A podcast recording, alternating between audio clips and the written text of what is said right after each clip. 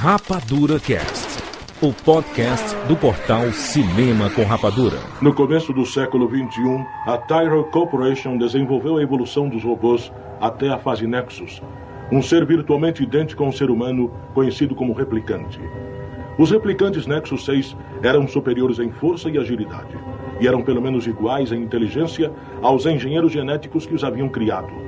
Os replicantes eram utilizados fora da Terra para trabalhos forçados, em explorações perigosas e na colonização de outros planetas.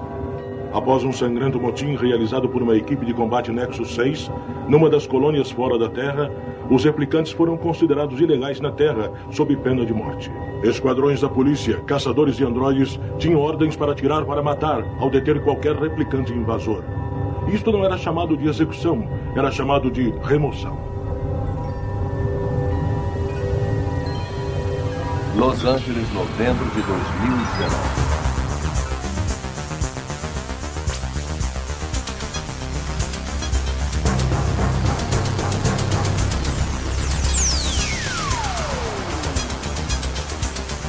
Sejam bem-vindos, séries Rapadura em todo o Brasil.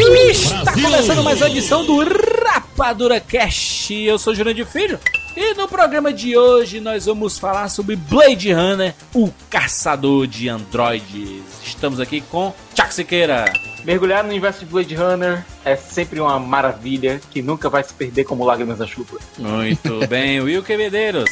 Não tem nada pior do que uma coceira que você não pode coçar. Rogério Montanari. Eu sou um replicante, o meu olho brilha e eu não sei pedir macarrão chinês. E pela primeira vez aqui no Rapadura Cast, Alexandre Luiz. Vamos lá falar do filme que o Harrison Ford passa o tempo todo andando de patins, caçando replicantes? Não. Caraca, ele fica deslizando em tudo, é verdade. Muito bom. Gente, vamos falar aqui sobre Blade Runner. Lembrando que este é um duplex, o retorno dos clássicos duplex aqui do Rapadura Cast. Primeira parte, a gente fala exclusivamente sobre o Blade Runner clássico, tá? De o clássico de 1982, essa versão que você está. Essa edição, na verdade, que você está ouvindo agora, é a parte A do podcast número 520. E aí, na parte B, que você pode baixar logo em seguida aí, a gente fala exclusivamente sobre Blade Runner 2049. Esse, para você entrar no clima, né? Relembrar o grande clássico, entender todas as discussões, a filosofia, a criação e tudo mais. E aí, a parte B, a gente vai discutir sobre o outro filme, a continuação 35 anos depois do clássico Blade Runner. É isso, vamos falar sobre Blade Runner, o caçador de androides, agora aqui no Rapadura Cast. Alas Tribas, tchê. Aqui é Rafael Pesce, direto das longínquas terras de Porto Alegre, e bem-vindos ao mundo espetacular do cinema.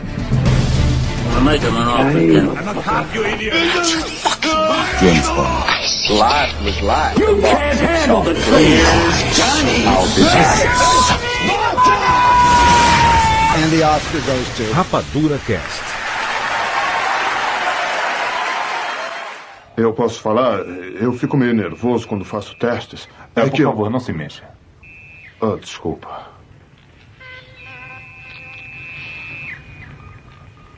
Eu já fiz um teste de inteligência este ano, mas nunca fiz um O desses. tempo de reação é o fator deste teste. Por favor, preste atenção. Responda o mais rápido que puder.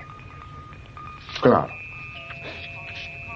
1187 na Runterwasser. Sei, é o hotel. O quê? Onde eu moro. É um bom lugar? É, eu acho que sim. Isso faz parte do teste? Não. Eu só estou aquecendo. É só isso. Tá. Não é um lugar requintado. Você está no deserto caminhando pela areia. Quando de repente. Agora já é o teste? É. Você está no deserto caminhando pela areia. Quando de repente você Qual olha e vê. O quê? Que deserto? Não faz diferença qual deserto. É totalmente hipotético. Mas como é que eu fui parar lá? Quem sabe você estava cheio? Quem sabe queria ficar sozinho? Quem sabe? Você olha para o chão e vê um jabuti, leão. Está se arrastando. Jabuti. O que é isso?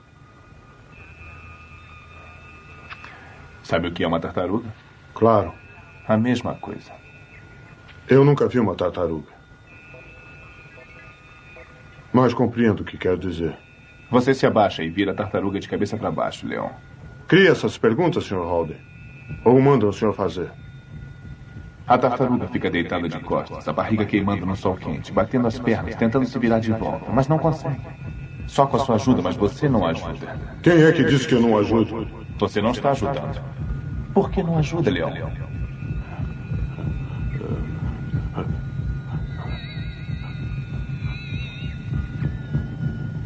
São apenas perguntas, Leão. Respondendo a sua pergunta, elas foram escritas para mim. É um teste feito para provocar uma resposta emocional. Ah, Vamos continuar? é, é. Descreva em palavras somente as coisas boas que vêm à sua mente sobre a sua mãe. Minha mãe? É. Eu vou lhe contar sobre minha mãe.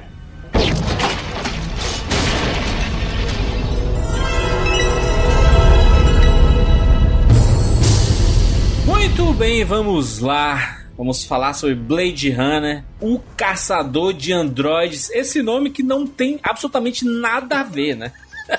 É, o problema começou com o título do conto original do Philip K. Dick. É Android Sonho com Ovelhas Elétricas. É uma pergunta, né? É uma pergunta. Os ovelhas elétricas. Eles decidiram pegar esse nome e colocar lá no, no título original o caçador de androides, sendo que um replicante não é um androide, né? O título mesmo desse filme não seria esse, assim. é, é, originalmente não foi desenvolvido né, pelo Ridley Scott. E na verdade o Hampton Fancher, que é o roteirista, né, ele recebeu o convite lá pra conceber a produção a partir do livro do Philip K. Dick, né? E que eu li, eu achei bem diferente até do, do próprio filme Blade Runner, eu acho bem diferente. Mas o Finch, o Fancher, junto com o David Peoples, que entrou depois, né? E até adicionou novas coisas e tal ao filme. E quando ele escreveu lá o roteiro, o título do filme, na verdade, seria Danger Days, né? Nossa. Dangerous E- Days, Dias Perigosos. É. engraçado como essas ficções científicas dessa época elas se cruzam muito com o filme mais amaldiçoado de todos os tempos. Hum. Duna. É, pois é, cara. Certo, que começou com um projeto do Alejandro Rodorovsky e quem, depois que o Rodorovsky saiu, quem ia assumir era o Ridley Scott. O Ridley Scott estava na, planejando o filme e tal, quando teve uma tragédia na, na família dele, ele já estava desanimado com o Parece projeto. que foi o irmão dele que morreu, né? Isso, isso. Caraca, é foda. O Ridley Scott perdeu esse irmão e perdeu o Tony Scott, né? Nos últimos recente aí, né, cara? Quando aconteceu isso, ele ficou meio desanimado com o projeto. O Hampton Fancher chegou pra ele com o, o roteiro do Dangerous Days, depois tornou Blade Runner, e ele resolveu sair do. Saiu do Duna e foi pro Dangerous Days, que se tornou só Blade Runner porque o, é, o Fancher viu, viu o título, gostou e acabou colocando pra Blade Runner. É o título É. de outro livro que não tem nada a ver com a história. Ele comprou os direitos, na verdade, desse outro livro só pra ter o nome, né? Porque ele gosta, ele gostou do nome Blade Runner, né? Não, e, o, Caraca, e o nome realmente, quando o Ridley Scott, hum, gostei, deu certo. Agora, que não foi uma produção fácil, não foi. Captar dinheiro para esse filme foi um parto, e os produtores que realmente foram pro projeto, eles não levavam muita fé em algumas coisas que o Scott e o Fincher estavam querendo fazer. A, a ficção científica tava em alta, né? Ali o Star Wars, seu sucesso, o, o próprio Alien, do próprio Ridley Scott, né? Fazendo sucesso. É, inclusive, o, o o primeiro Alien, o Alien Oitavo Passageiro, foi feito pensando assim, "Não, a gente quer fazer o nosso, nosso Star Wars. Aí saiu um filme de terror, basicamente, ali, né? E aí você vê um, um Blade Runner que tá tudo muito próximo ali, porque o Blade Runner é 82, né? Ano também de ET o extraterrestre, né? Enigma de Outro Mundo, é, que inclusive foram filmes que ajudaram o Blade Runner a ser mais desconhecido ainda, né? Não, imagina o seguinte, Juras. É, o Ridley Scott entra, a primeira coisa que ele tem que fazer é escalar o Deckard. Ele Sim. precisa de um ator forte que consiga interpretar esse personagem que é todo cheio de nuances. Ah. Sabe quem foi a primeira opção? Ah, Dustin Hoffman. pariu, hein? Tudo a ver, tem tudo a ver. O Dustin Hoffman naquela época, nos anos 80, ele era cotado pra tudo, né, cara? No... Por quê, né, mano? Só que o Dustin Hoffman, se você for ver ele, É mesmo, né, ele era 1,50 muito a altura dele. Isso, era muito baixinho, muito baixinho mesmo. Ele tinha um certo porte atlético, mas ele era muito baixo. É, fizeram várias reuniões, o projeto andou. Se você for ver, inclusive, algum, alguns designs de produção, alguns desenhos de produção, é, são feitos com o Deckard bem na cara do Dustin Hoffman. O Dustin Hoffman. Outro cara, Sicas, que, que tava sendo cotado ali na época, porque muito do, da concepção do Blade Runner foi em cima do noir, né? A gente vai falar disso depois quando a gente chegar lá na direção de arte e tudo mais. Mas o, o Robert Mitchum era um dos que, que o pessoal queria também, né? Pra ser o, o Decker também. Só que ele já tava bem, bem velho, né? Já pra fazer esse filme e tudo mais. Aí depois veio esse lance mesmo do, do Dustin Hoffman, né? Que, como o próprio Thiago falou, é fácil você achar os storyboards ainda com ele e tudo mais, né? É, e o Harrison Ford, ele tava, ele tava, tava fazendo sucesso naquela época, né? Porque ele tinha vindo do próprio Star Wars, né? É, ele, tinha, Jones. ele tinha feito Indiana Jones, então era o rosto Indiana, né? conhecido, sabe, assim, da, da, de, da, da ficção científica, da aventura, né? Um personagem. Só que aqui é um personagem completamente diferente, né? É bem diferente do que ele já tinha feito, né? O Ridley Scott ele foi encontrar o. Aliás, eu acho que não foi o Ridley Scott, foi um dos produtores que foi encontrar o Harrison Ford ainda gravando o primeiro Indiana Jones, né? E aí encontraram com ele, ele com aquele chapéu do Indiana Jones. O Ridley já desanimou pra caramba, porque ele tava pensando que o Deckard poderia usar um chapéu também pra fazer referência aos detetives lá dos anos 40. Aí ele já falou, putz, o cara não vai poder usar o chapéu, né? Já vai me atrapalhar aí nessa concepção visual. E... Mas aí deu certo, né? O, o Mitchum, na verdade, ele, ele vinha do Fincher. O Fincher escreveu o roteiro pensando no Mitchum. Uhum. Mas era, era meio arriscado, realmente. Ele já estava mais velho. Se bem que nos filmes neo-noir do, do Mitchum ali dos anos 70, ele retoma alguns personagens que ele fez é, nos anos 40 e ele estava bem ainda. Eu acho que ele, ele encararia, mas não para esse projeto do Blade Runner como depois foi se transformando nas mãos do Ridley Scott. né? Mas eu não sei se a gente pode dizer que deu certo. Eu acho que a gente. É claro, hoje em dia você olha pra trás e fala, nossa, quem Exato. poderia interpretar e tal. Mas na época, pro que eles queriam, que era bilheteria, queira ou não, eles queriam bilheteria. Não rolou, né? Nem com Harrison Ford, Ah, não, é, nem é, com Ridley Scott. Porque desses filmes todos que, que, que o Juras disse, o ET, o próprio Alien, Star Wars, eles todos têm uma trama mais simples. São filmes maravilhosos, mas tem uma trama mais simples, que você consegue acompanhar tranquilamente e tal. E o, o Blade Runner Blade não, Runner né, não, cara? né? Você precisa é, meio que raciocinar ali um pouco fora daquilo que você tá vendo, né? Pra você entender o filme por inteiro, assim. Então, é, é, essa jogada de trazer um ator mais conhecido acabou, pro que eles queriam na época, tenho certeza que não deu certo. Sorte que no futuro funcionou, né? Corroborando com isso aí que você tá dizendo, em muitas entrevistas, né, o Harrison Ford não, não era esse adorador não, cara, do Blade Runner não, Não. sabe? ele não gosta, ele, ele odeia no- o Ridley Scott, mano. Harrison Ford odeia o Ridley é, Scott. se a gente for pegar no, no contexto total da história, da trama, o, o Rutger Hauer, ele tem os grandes momentos do filme, entendeu? Total. Assim, principalmente em dramáticos, né? O, o que o o que o Harrison Ford faz ali é correr, né? Apanhar, sabe? E servir como modelo. Agora, o grande o grande personagem realmente do filme é o Rutger Hauer, né? é O, o Roy grande Batman. arco do filme é dele. Com certeza, o Roy Batey. E o Rutger Hauer, cara, ele improvisou vários dos diálogos do Barry. É um cara que chegou no projeto de uma maneira meio absurda. A primeira reunião dele com o Ridley Scott é mitológica, porque ele chegou com uma roupa completamente esdrúxula. E o Ridley Scott olhou, esse é o meu Roy Batey? Sério? Holandês, né? Europeu e tal. né, tra- trabalhou com o Paul Verhoeven, né? E o Roy Batey, né? Ele tem, as, tem a, a frase mais conhecida do, do, do Blade Runner, né? Que é o do Lágrimas na Chuva. E foi tudo improvisado, né, cara? O que, o, o, o que faz com que a gente pense sobre esse filme? Porque eu, eu corroboro ali o que o Rogério falou ali sobre popularidade e tudo mais. Porque eu, eu não acho o Blade Runner esse esse, esse filme extremamente popular, sabe? Assim, que. Obviamente que no cult, sabe? Ele é, ele, é, ele é cultuado por quem conhece cinema, por quem entende um pouco de, de clássicos de, de ficção científica, de cinema noir.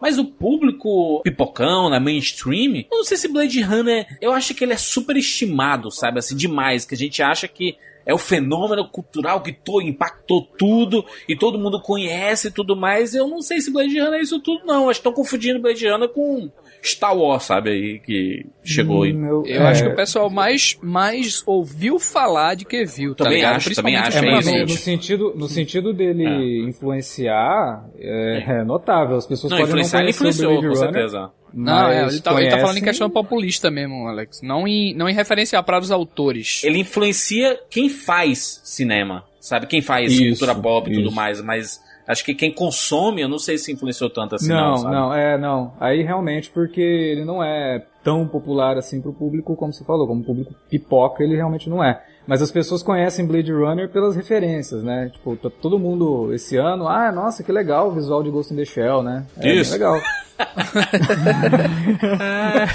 Olha, sem Blade Runner, sem Blade Runner você não teria Matrix, você não teria Cidade das Sombras, você não teria Ghost in the Shell. É, o público em geral, Akira. Akira, Você não teria, aliás, boa parte dos os cyberpunks que vieram depois, depois dele, depois dos anos 80, você não teria literalmente esses filmes. E não é só os neons, não, Thiago. Não é só os neons, é as edificações. Se você pegar ali os filmes do o Bat, os Batman do Nolan, tem muita referência ali de edificações Total. que ele colocou no, no cenário dele e tudo mais. O que o Sid Mead, junto do Ridley Scott, fizeram com o visual desse filme, com a construção urbana do filme, É. meu Deus do céu, cara. Cara, não, mas a gente não pode também deixar de dar o crédito pra o Moebius, né, cara? Porra, Moebius, puta que pariu. O, o crédito do Moebius vai pela imitação do Ridley Scott, né? Porque o Moebius não participou do filme, foi o Ridley Scott É, que ele, fez, o ele, do ele fez, na verdade, ele tava ali na pré-produção ainda, né, e tal, né? Não, ele não, não, ele não aceitou participar do filme. Quando o Ridley Scott se encontrou com o, o Rutger Hauer, os dois, a, o ponto em comum dos dois, a conversa, foi justamente o Moebius. É, o Moebius e o Enki Bilal, né? Isso, no momento que o Ridley Scott colocou, olha, eu quero um visual meio Moebius, meio é, heavy metal, que é a, a compilação de, é, onde o, boa parte dos trabalhos do Moebius foram publicados, Uhum. gente, o- os olhos do Rutger Hauer brilharam. Ele disse, porra, beleza, ó, ó, já tô interessado. E o Moebius já havia feito coisa pro, pro Tron, né, pô? Ali, concepção dos trajes Foi e tudo 82 mais, tá também. E, e provavelmente o Moebius influenciou o Ridley Scott não só pelo trabalho dele na heavy metal, mas porque quando o Ridley Scott estava fazendo Duna, eles acho que estavam reaproveitando uma porrada de coisa ali que o que o Rodorovsky ia fazer, né?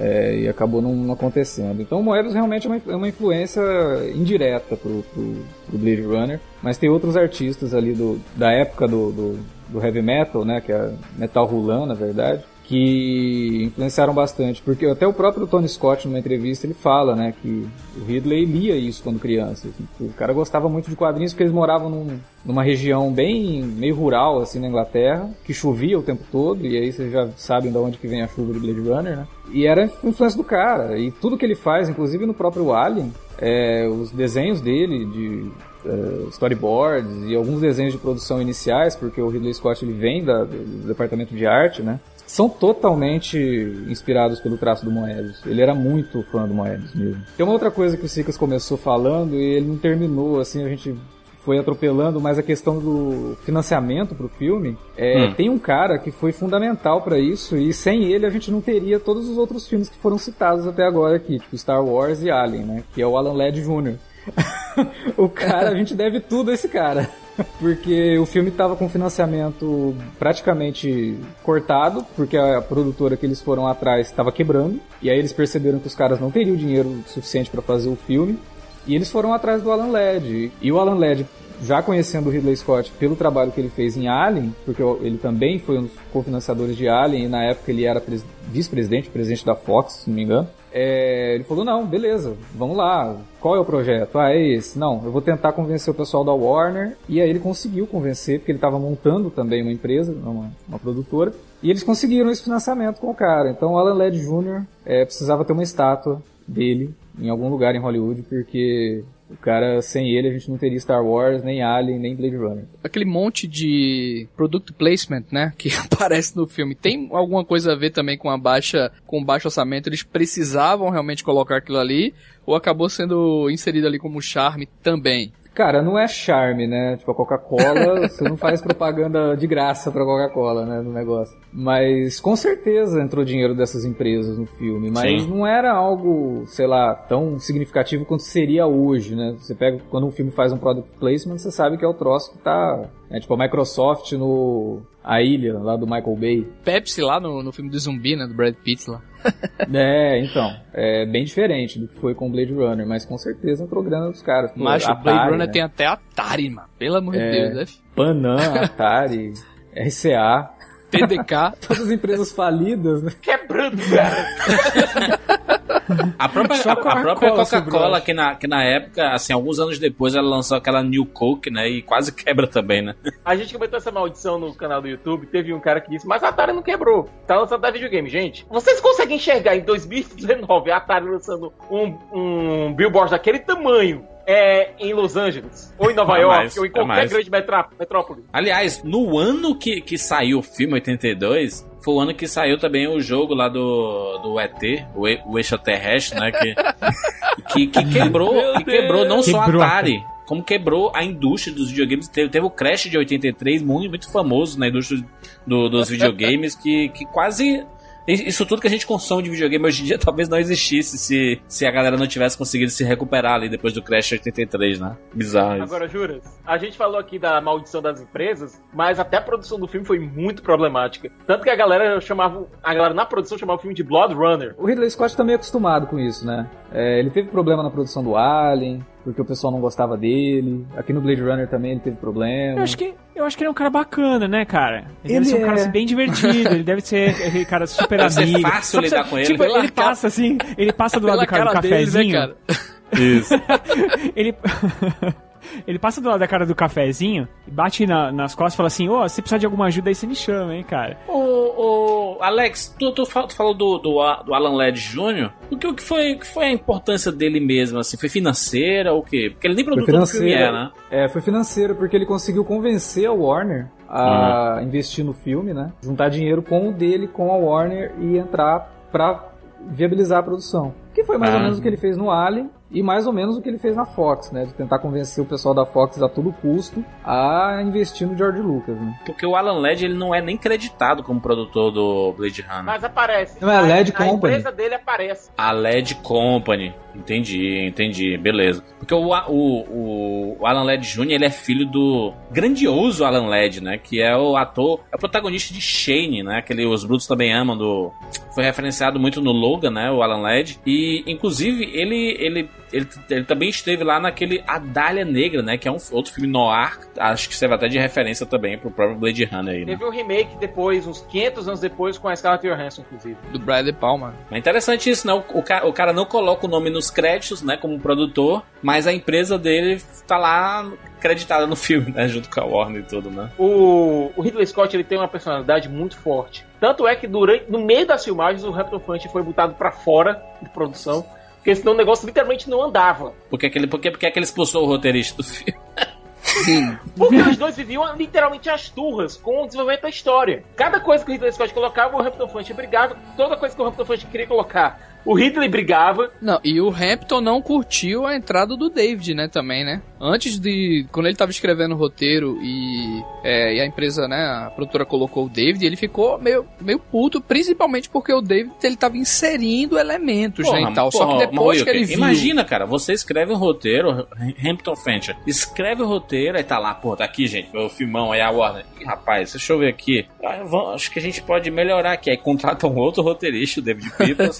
aí o, o cara Mas- começa mas a mexer no seu bacana- roteiro. O bacana é que ele curtiu depois, sabe? Quando ele teve acesso às mudanças do Curtiu. David, ele che- Tu olhou. acha, que, não, tu, ele tu curtiu, acha que ele pô, é curtiria no coisa. Facebook? O cara falou assim, David Peoples, estou alterando o roteiro de Hampton Não, aí é que tá, Juras. O David Peoples, ele tava lendo o roteiro e disse, cara, eu gostei disso. Isso aqui tá bom. Mas vou Só mudar. que os produtores disseram, É, não, não, peraí. Os produtores disseram, cara, eu quero que você insira coisas aqui. Entendi. Coloque aí mais coisas. Especialmente porque o, o nosso amigo Ridley Scott, e a história mostrou que ele estava certo, ele queria expandir aquele mundo. O Hampton Fancher queria fazer um filme fechado. Basicamente, só colocando dentro do. Com filmagens internas. Ele não queria explorar o universo que está acontecendo fora da janela. O termo certo que o Ridley Scott falou foi esse. Eu quero saber o que está acontecendo fora da janela, fora desses ambientes. E o Hampton Fancher disse: ninguém liga pra isso. Manja muito. Foi cham- o David Webb People foi chamado justamente pra isso, explorar o- a- os exteriores, fazer cenas externas. Entendi. Tem um lance meio bizarro também nesse, nessa questão dos dois roteiristas, é que depois quando tiveram que fazer as narrações, né, a Warner contra... chamou de novo, né, o Hampton Fenton, falou, ó, a gente quer colocar umas narrações no filme e tal, e chamou o David Peoples, e os dois separados, um sem saber que a a Warner tinha chamado os dois. E eles escrevendo, assim, ao mesmo tempo, uma coisa... Você fala, cara, como que eles queriam lançar esse filme desse jeito, né? Eu nunca vi. tô- Alex, sabia que eu nunca vi Blade Runner com narração? eu só vi sem Não, narração. cara, eu te falar a verdade, você não tá perdendo muita coisa. A narração, ela é bem complicada. Tem uma lenda que o Harrison Ford fez essa narração de tão má vontade, tão má vontade, Muita má que vontade. ele, ele tava basicamente lendo. Não, mas você escuta. Não, mas, mas quando você. Quando você escuta a narração dele, você percebe que ele tá, ele tá realmente muito puto, cara. O cara parece que ele tá com os dentes travados falando o texto. É horrível.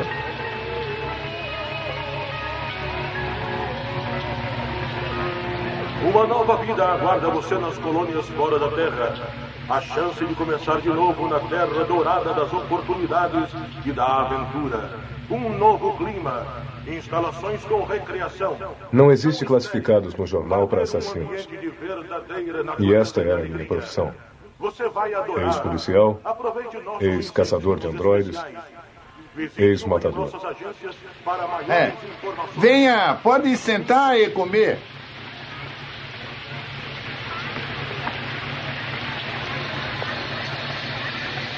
Venha, senta!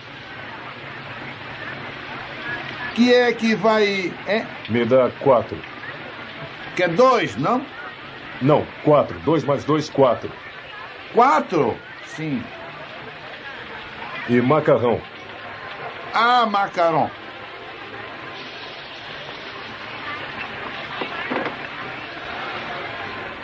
Sushi. Era assim que a minha ex-mulher me chamava. Peixe frio. É. Era de arrepiar. Monsieur, Admiral Kovachin Engambitek. Vem cá. Ele disse que o senhor está preso, Sr. Deca. Pegou o cara errado, amigo. Lopa, Negoitma. Devadja Play. Disse que o senhor é caçador de androides. Diz pra ele que eu tô comendo. Capitão Brian Kevin. Ah, o Brian, né? É.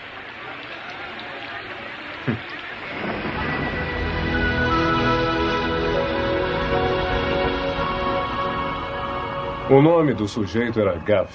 Eu já tinha visto o cara. Ele devia fazer parte da unidade dos caçadores de androides. Aquele jeito de falar era a língua da cidade, língua da sarjeta. Uma mistura de japonês, espanhol, alemão, o que mais fosse. Eu não precisava realmente de um tradutor. Eu conhecia a língua que qualquer bom policial conhece. Mas eu não ia facilitar as coisas para ele.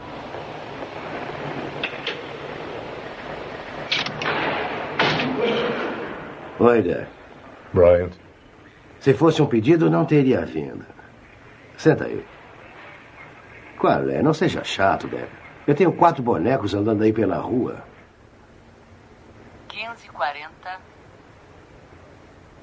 Bonecos era como Brian chamava os replicantes. Em livros de história, ele é o tipo de policial que chamaria os negros de crioulos. Eles pegaram o expresso espacial, mataram a tripulação e passageiros. Eles encontraram o expresso vagando perto da costa duas semanas, por isso sabemos que estão perto. Que vergonha. Não, não é vergonha. Ninguém vai descobrir que eles estão aqui. Você vai encontrá-los e acabar com eles. Eu não trabalho mais aqui. Dê o caso ao Roden. Ele é bom. Eu dei. Ele respira agora através de aparelhos. Ele não foi bom o suficiente. Não foi bom como você. Preciso de você. Agora o pior. A pior de todas. Preciso do ex-caçador de androides. Preciso da sua magia. Eu desisti quando entrei aqui, Bryant. E eu desisto duas vezes agora. Fica onde você está. Você sabe o jogo, cara. Se não é policial, você é gentalha. Você está ouvindo 919? Temos uma ocorrência no setor 12, número 7769. Tropa de choque. Deposição de ocorrência. Setor 9, emergência. Não tem escolha, não? Não tem, não. Cara, eu vi essa narração só uma vez e quando eu vi o Blade Runner pela primeira vez, que foi na televisão. No caso, o Garcia Júnior, né? Narrando e tal. Mas até ali, cara, é, depois eu depois que eu vi o filme normal assim, eu não consigo entender como é que aquele troço cabia ali dentro. Sempre me soa como um, sabe aqueles comentários de diretores, tipo explicando a cena? a terceira faixa de áudio. O, o Blade Runner tem a minha idade, 35 anos, tá? Foi lançado no ano que eu nasci. É, eu revi depois de um milhão de anos. Eu tinha visto nos anos 90 e vi agora pela segunda vez o Blade Runner antes de estrear o 2049, né? E aí, pá, vou ter uhum. que ver. Porque ele, ele, ele não me marcou quando assisti nos anos 90, tá? O Blade Runner. Não sei se eu era muito novo, sabe? Não tinha. Não tinha. Acho, acho que ele não conversou comigo. E como naquela época não tinha ninguém pra conversar sobre cinema, pra entender um pouco melhor, porque o Blade Runner ele pede uma conversa, né? Ele, ele, ele pede uma, uma mesinha de bar, sabe? Assim, Blade Runner. sabe? E, Blade Runner é eu- paradão, né? Paradão. Ali quem a, gente nos anos 90 curtia Terminator, né? Sim, Star era outra Wars. pegada. Era outra- a ficção era, era outra pegada. E aí você vê um filme desse. Aí eu fui assistir agora, achei um filmaço, gosto pra caramba e tudo mais. Mas, se esquece o 2049 que a gente já viu todo mundo aqui. Só pelo filme, cara, fica. Falta muita coisa no filme. Pra, de, de você entender o que é aquilo, sabe? Que, que diabos são esses replicantes? De onde eles vieram, sabe? Fica, tem um monte de lacuna. Eu acho que quando eles colocaram a narração em off, que eu não sei, eu não, nem ouvi, e nem, nem, nem quero ouvir, eu tô só sugerindo, eu acho que foi pra tentar explicar, dar um contexto pra aquilo tudo ali, sabe? Porque fica realmente faltando um monte de coisas ali pra você compreender no, no Blade Runner. Por isso que ele não, ele não é um filme tão muito fácil de entender da primeira vez, sabe? Veja É. bem, tem, no, no cinema tem um conceitozinho chamado In Media Res. Eu não sei se vocês já ouviram falar. Ah. Que é, por exemplo, no, no Star Trek Into Darkness, né? De repente ele começa, os caras correndo ali no meio de tudo e você. Que, que diabos aconteceu? Esses caras estão correndo, né? Tipo, do nada. Gosto. E tanto o Star Wars quanto o Blade Runner, ele, eles usam um, uma muleta de roteiro, né? Que é contar o que tinha acontecido antes, né? O que, o que, o que sucedeu. Eu até, acho que até o próprio Mad Max tem isso. E te inserir no meio da, de uma situação já. Você Tá. já tá ali situado que o- foram criados replicantes para, para eles serem. É, para eles Escravos, irem né? em missões es- e explorar outros planetas, em missões perigosas que os humanos não podiam ir, tá ligado? Eles, eles, eles trabalhavam com é, coisas mais é, investigativas, com, com ah, várias partes que, que o humano, que era perigoso para o humano explorar, e eles foram criados para isso, né? Aí depois ele é contado que de, de alguma coisa de rebelião, né? E que depois eles começaram a ser caçados, e por aí eles vão expandindo o universo. Então, Metrópolis, para você né? descobrir Fritz o uni- Lang. é, é, é bastante inter- é importante, na verdade, você ler aquela introdução de início, né? Antigamente, a primeira versão, além de passar aquilo ali, tinha o narrador, né, também, né? O narrador falava, além daquilo, de tudo aquilo ali, né? É mais uma prova de que a, a dublagem salva alguns filmes, né? Porque, como tu falou, Garcia Júnior deu a imponência pra narração, sabe? Aí você vê o Harrison Ford, má vontade, esse mundo se passa, sabe? Um Não, não, e, assim, e, sabe? quem- e- e na dublagem, pra, outra curiosidade, na dublagem, essa introdução aí não é narrada pelo Harrison Ford, é Puta narrado pariu. por outro, por outro cara, por- tipo aqueles caras, é, o mesmo cara que faz é, versão brasileira, Everett Richards. Ou então ele que aquele, aquele cara que, a que- introdução. aparece uma placa de um carro assim, 1978, né? É. Coisas. Pronto, ele que, ele que narra aquela introdução lá, aqui no, na versão que eu vi na televisão, ele que narra a introdução, só que os diálogos durante o filme inteiro é o, o próprio Garcia Júnior, né? Los Angeles, Ele- 2019. É, isso, isso aí que o Juras falou, É. é, o filme ele ganhou a narração porque ele foi exibido e muita gente não entendeu mesmo. Então os produtores acharam que, pô, vamos pôr uma narração então pra explicar o que tá acontecendo. E eu concordo que narração é algo que vem do Noir e poderia, inclusive no, no primeiro roteiro do Hampton Fancher, ele já pensava em narração. Uhum. Só que ele pensava numa, narração- numa narração sutil. Aqui a narração que foi colocada no Blade Runner foi algo horroroso. Depois, Juras, eu sei que você não, não precisa assistir o filme inteiro narrado, mas coloca na cena da morte do Roy Ba- Batty. Ah. Depois que ele fala aquela, aquela frase maravilhosa, né, que entrou pra história do Fechou o cinema. filme ali, né, cara? Fecha o filme ali. Fechou o filme É, ali. acabou, né? Pode apagar a luz. Entra, entra o Harrison Ford explicando o que, que aconteceu ali. Hora de morrer.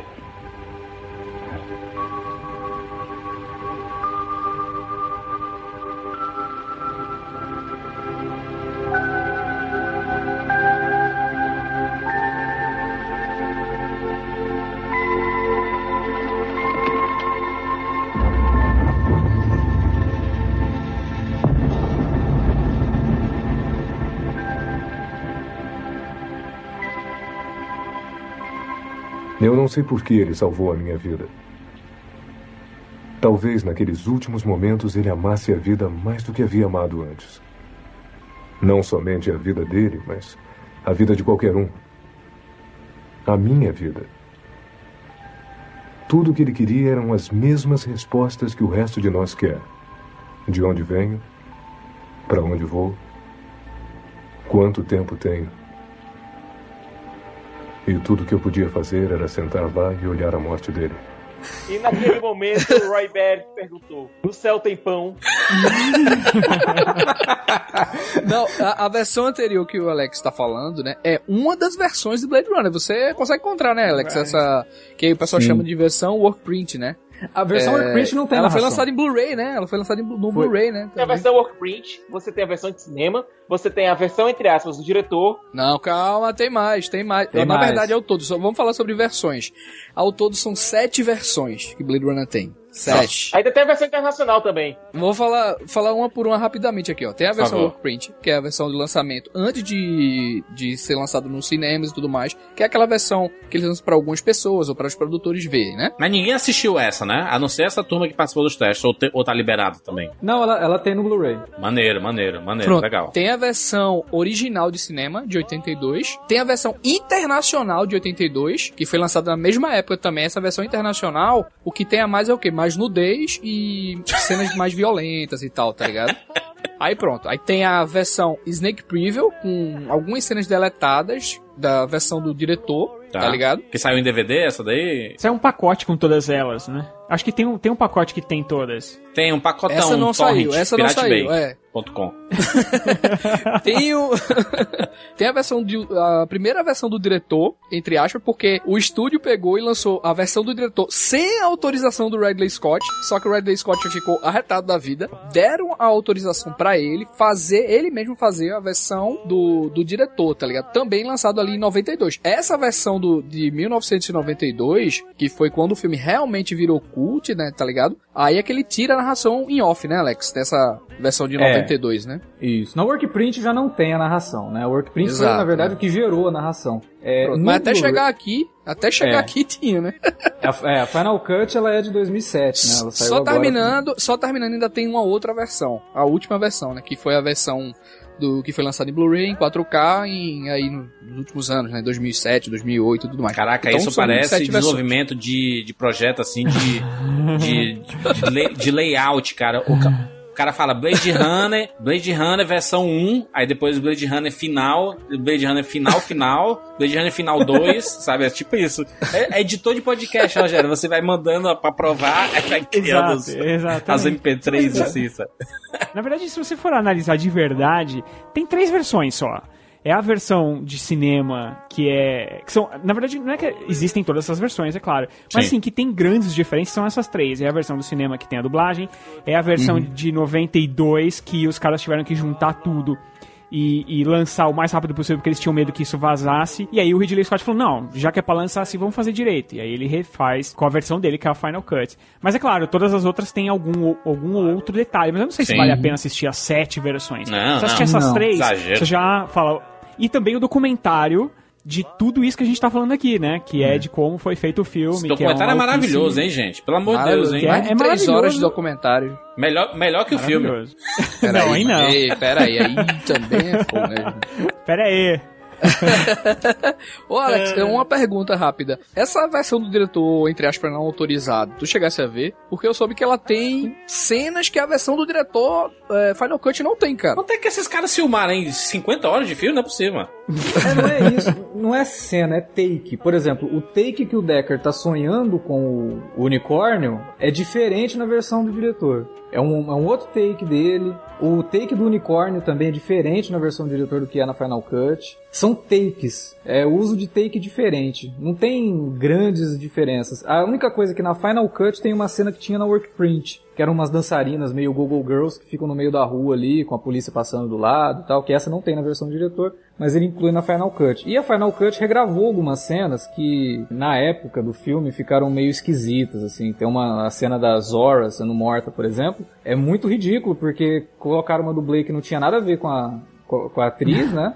E com uma peruca que não tinha nada a ver com o cabelo da atriz. É. E é nítido que não é ela ali, é nítido que é uma, que é uma dublê. E aí eles pegaram a, a Joanna Cassidy, trouxeram ela, regravaram essa cena, colocaram lá um efeito pra tirar a cabeça da, da dublê, colocar a cabeça da Joanna Cassidy. É, tem uma cena histórica que nunca conseguiram arrumar, que era uma o Deckard falando e, e a- o que ele estava falando não estava condizendo com a boca dele, assim, tipo, tava totalmente fora de sincronia. E eles nunca conseguiram arrumar isso, porque não tinham as faixas de áudio originais. Pegaram o filho do Harrison Ford, colocaram no, no lugar do, do Harrison Ford, a boca do, do menino, né? Na, Nossa. na boca do muita Harrison vontade Ford. de fazer certo, né? É muito, muito preciosismo, mas tem uns erros que ficaram no filme. É, e, e tudo isso foi aprovado pelo Ridley Scott. Né? O cara que coordenou a, a Final Cut é o cara que dirigiu o documentário que vocês estão falando aí, que é o, é o Charles de Lausirica. Ele é o documentarista oficial do, do, do Ridley Scott, todos os filmes do Ridley Scott ele que Maneiro. faz, então é, o- os documentários do Alien são excelentes. São excelentes, Recomendo verdade. também. É. E, Prometeus, e Prometeus ele- é um documentário muito bom, cara. Esse é melhor que o filme. Prometeus é um clássico. Prometheus é basicamente o roteirista original dizendo: Gente, a culpa não é minha, a culpa é do Lindelon.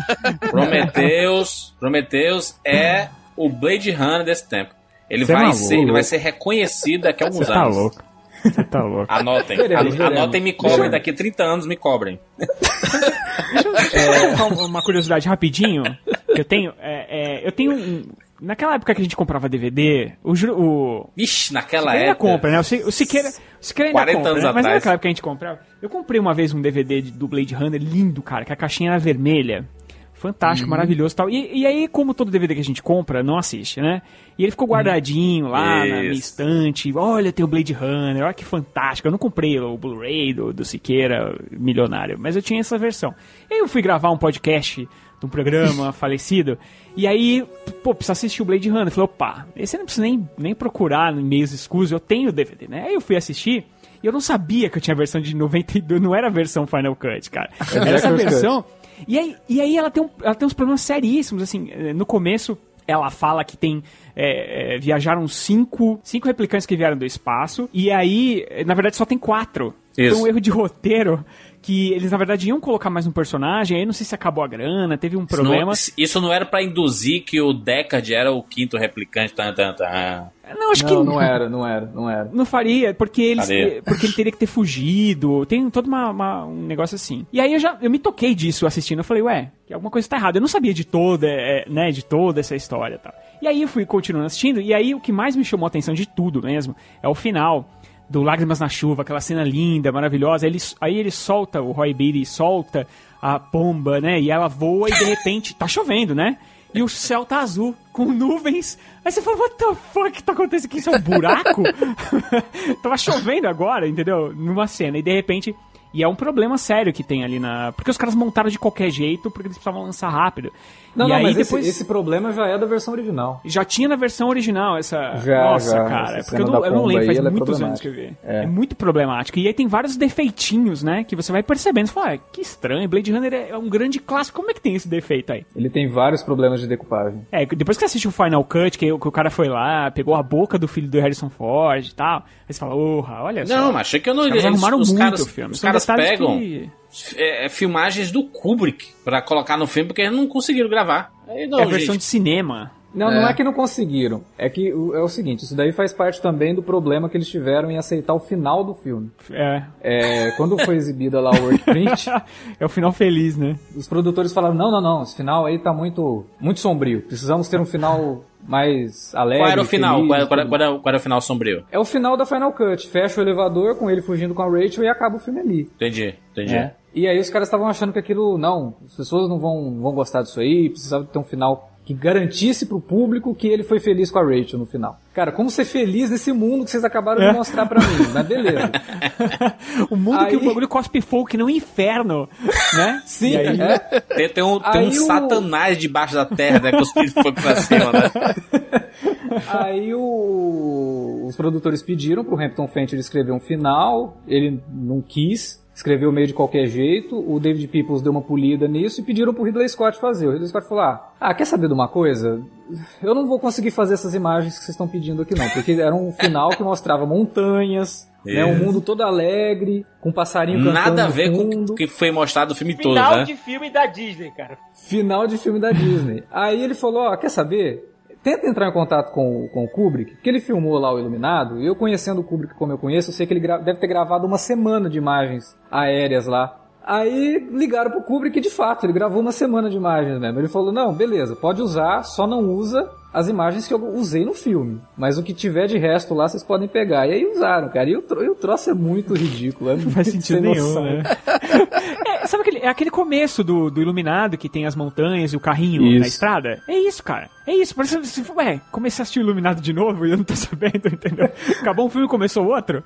E a tecnologia ali faz sentido, cara. Não, não faz sentido nenhum. É um- Aliás, e você fica com aquela coisa na cabeça, né? Por que diabos o pessoal tá morando ali se a- do lado tem.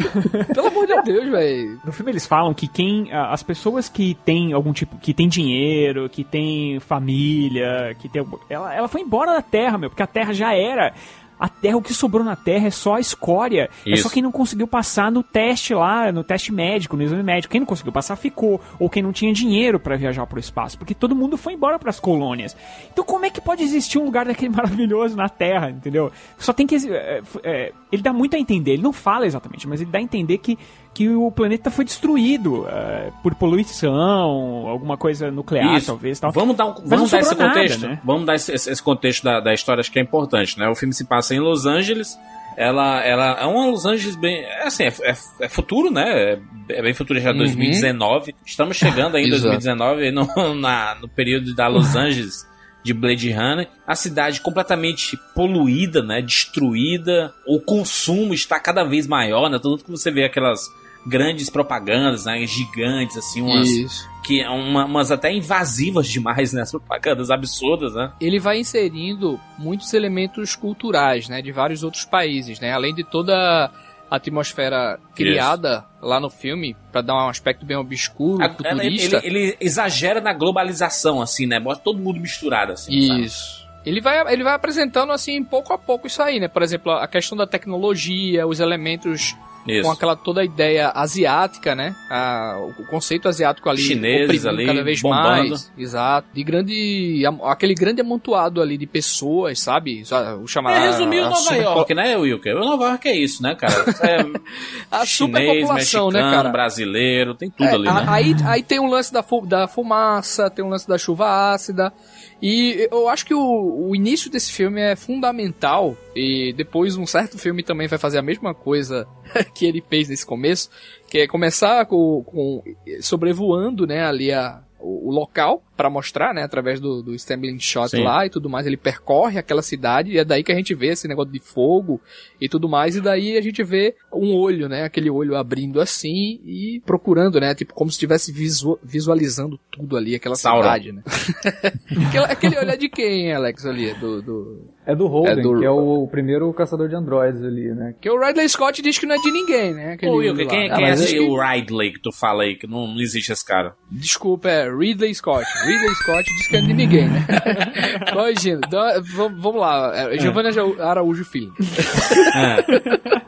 É, mas, mas continuando aqui o, o, o contexto da, do, do filme, né? Ele, ele tá mostrando essa, essa Los Angeles aí, to- totalmente poluída. A, os humanos entraram em colapso, assim, né? Porque eles começaram a se aglomerar, né? A exploração espacial já existia, já, já existiam outras moradas, né? Fica deduzido pelo menos isso, que já existiam out- outras moradas. E essa empresa, essa Tyrell Corporation, ela começa, ela cria uma tecnologia que ela, que ela consegue gerar esses, esses replicantes, né? Esses seres que são basicamente clones de seres humanos, né? E eles são utilizados para fazerem serviços, né? E num futuro a gente acaba descobrindo que eles são utilizados como escravos, né? Eles, eles acabam se rebelando e tudo mais, porque eles têm a consciência do- dos seres humanos. E, e quando alguns se rebelam e fogem, aí existem esses policiais, né? Esses caçadores de androides, né? Que desse Blade Runner, na verdade, como, como é chamado o personagem do, do Harrison Ford, o Deckard, né? Ele é um Blade Runner, né? Um Uhum. caçador de androides. Né? É, muita coisa, aliás, foi mudada, né, Alex, do,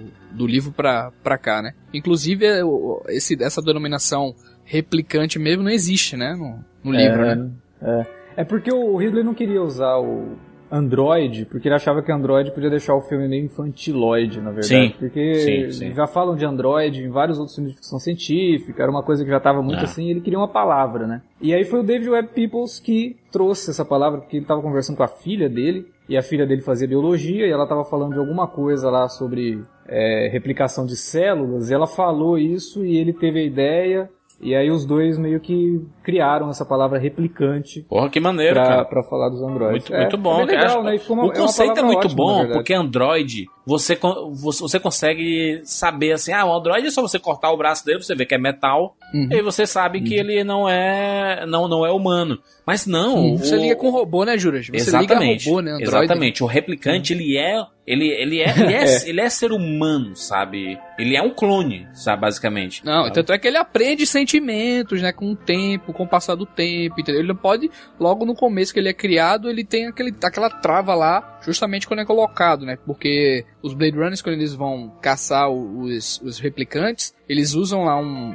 um artifício, né, um teste lá, com uma série de perguntas, e eles cruzam emoções e sentimentos lá que geralmente os, os replicantes não conseguem, né, entender bem aquilo ali. Só que depois de algum tempo, os replicantes ele- ah, eles conseguem sim entender emoções, eles conseguem viver isso aí. E para que eles não tomassem vida totalmente, né, não, não Sim. criassem uma espécie de rebelião também, eles criaram meio que um- uma arma ali, né, uma restrição Uma para que isso limitação, não né? acontecesse. Exato, a limitação. Para que isso acontecesse, eles vivem durante quatro anos, né, Alex? É. Que é um comentário bastante interessante sobre uma coisa que a gente enfrenta hoje, né? Principalmente com, com a tecnologia, que é um negócio chamado de obsolescência programada, né?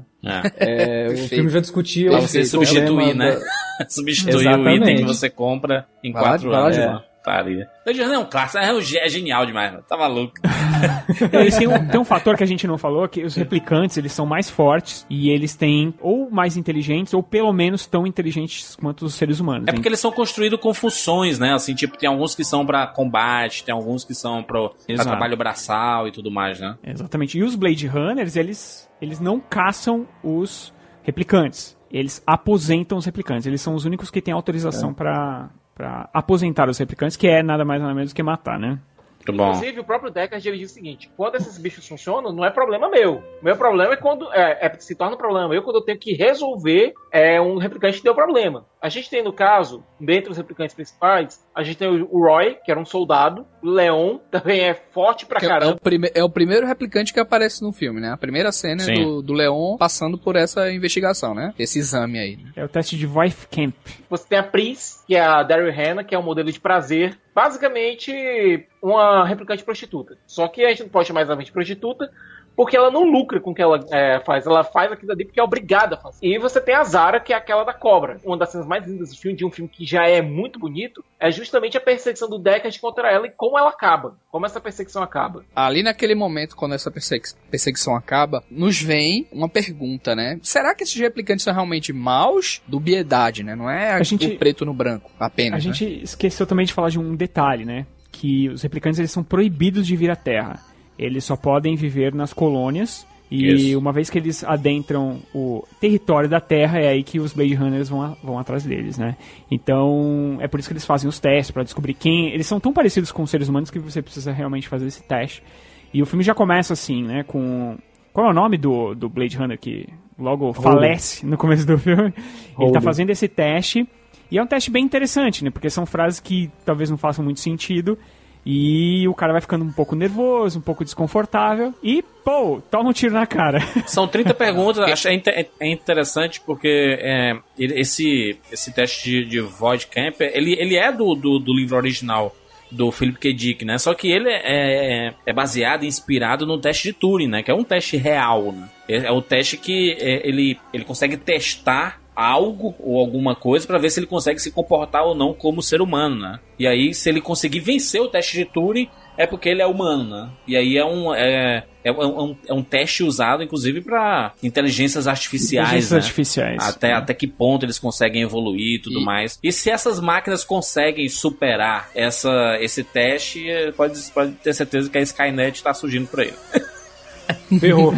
É, Agora, ô Juras, ele Ah. não morre no começo ali não, né? No caso, né? O, o replicante, ele na verdade Não. mata o cara Não, que tá não, não. Quem morre é o Blade Runner, né? É, na verdade, nem o Holden morre. O Bryant, o Bryant quando o, o Deckard fala pra ele, ah, manda o Holden. Aí ele falou, já mandei. Agora ele tá respirando por aparelho, quer dizer, ele ainda ah, tá é vivo. verdade, é verdade. E tem uma O- cena deletada que o Deckard vai visitar o Holden. O Morgan Paul, que é o ator que faz o Holden, ele era basicamente o stand-in do, do Harrison Harrison Ford. Ford. Eles estavam testando várias atrizes pra fazer o papel da Rachel, quem fazia o papel do Decker desses testes era o Morgan Paul. Tem muita gente que pergunta a respeito da, da questão por que o, o pessoal não estava supervisionando, né, um replicante ali se eles são tão perigosos, né, e tal. Mas uma coisa que a, até revendo, aí você repara, porque quando o Holden foi fazer aquele teste ali com com um replicante, ele na verdade só estava fazendo uma triagem de uma, de uma empresa, né, Alex? Que, é, não, que tava porque recebendo. os replicantes invadiram a Tyrell para poder tentar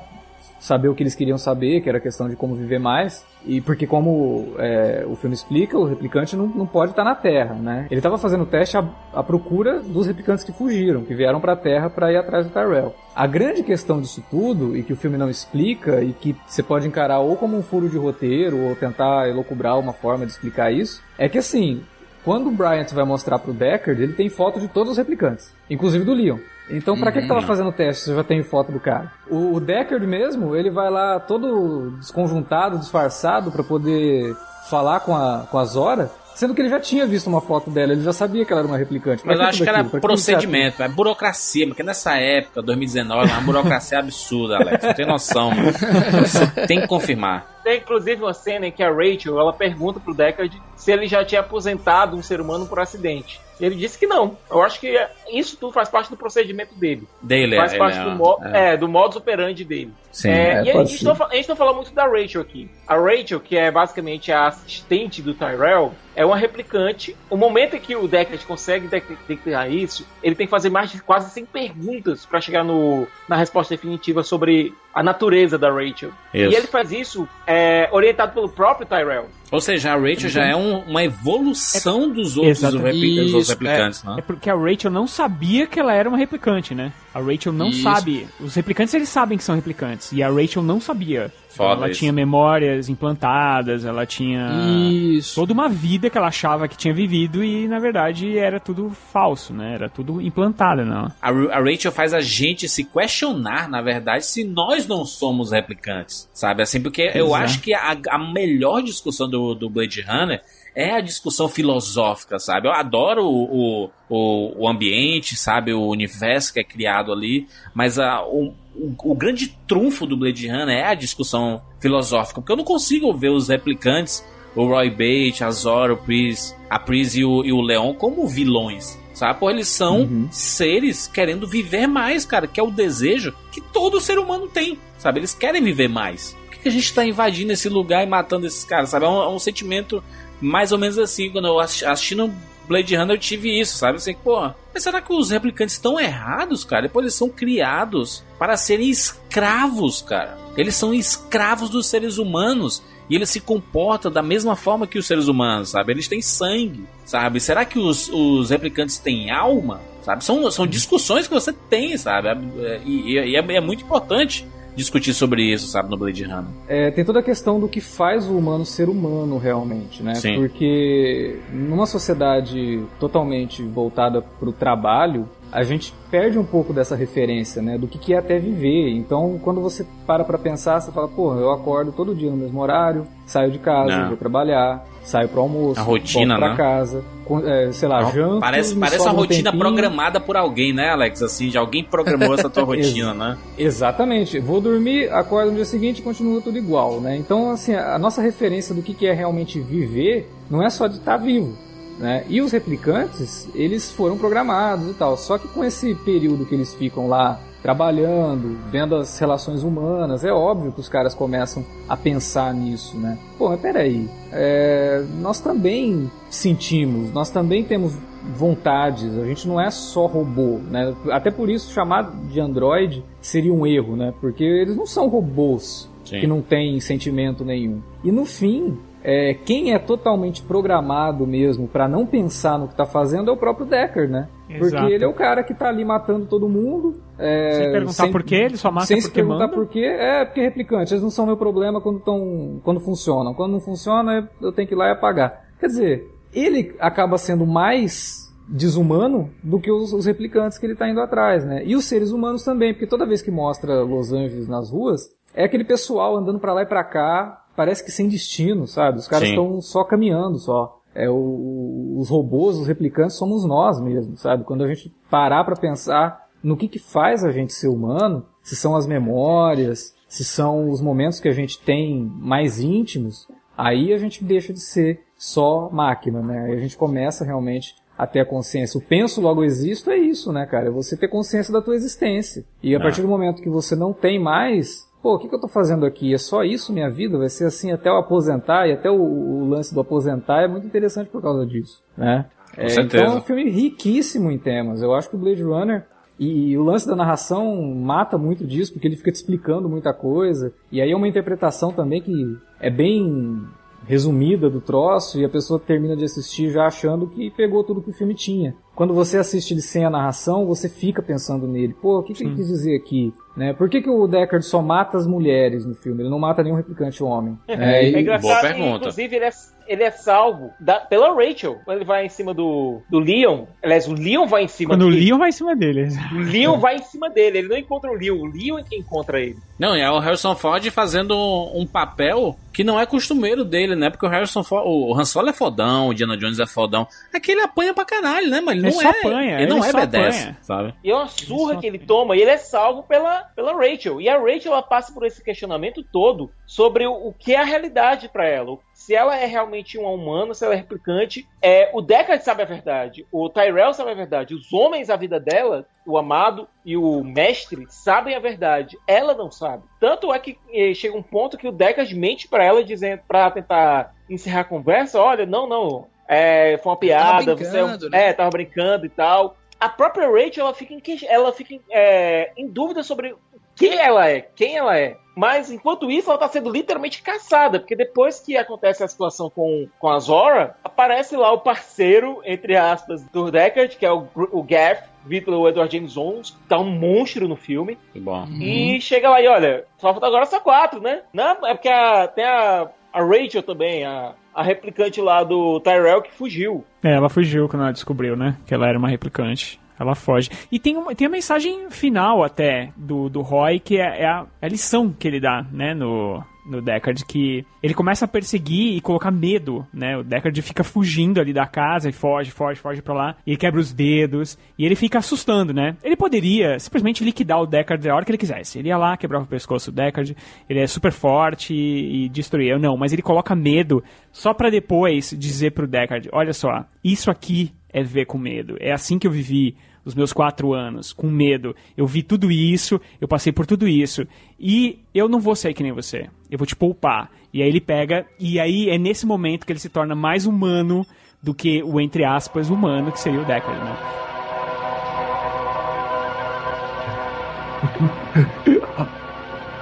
É uma experiência e tanto viver com medo. Isso é que é ser um escravo.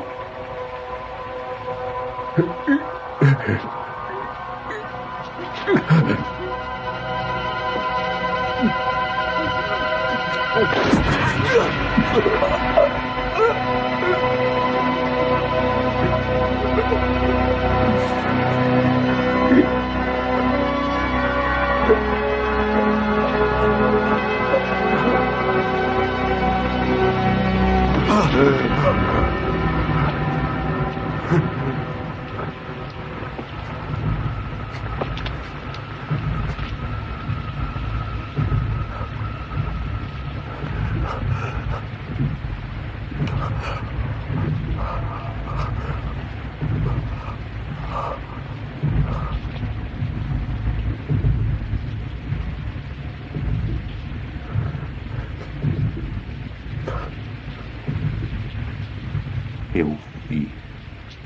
coisas que vocês humanos não acreditariam.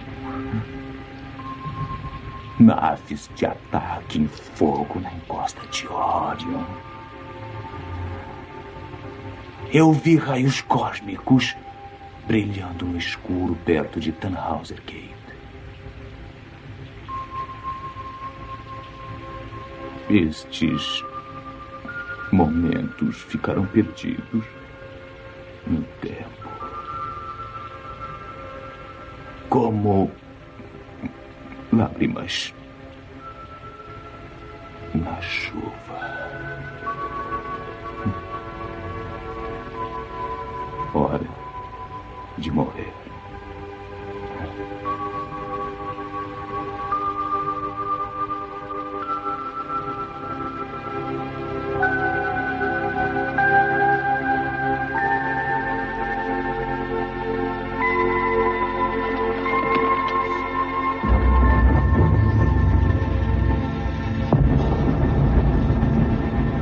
Siqueira, você que é fã de Doctor Who, qual, qual é, qual é aquele episódio que o Doctor, se- acho, que- acho que era o Matt Smith, talvez? Era o Matt Smith. Eu sei qual é o episódio, The Rebel Flash.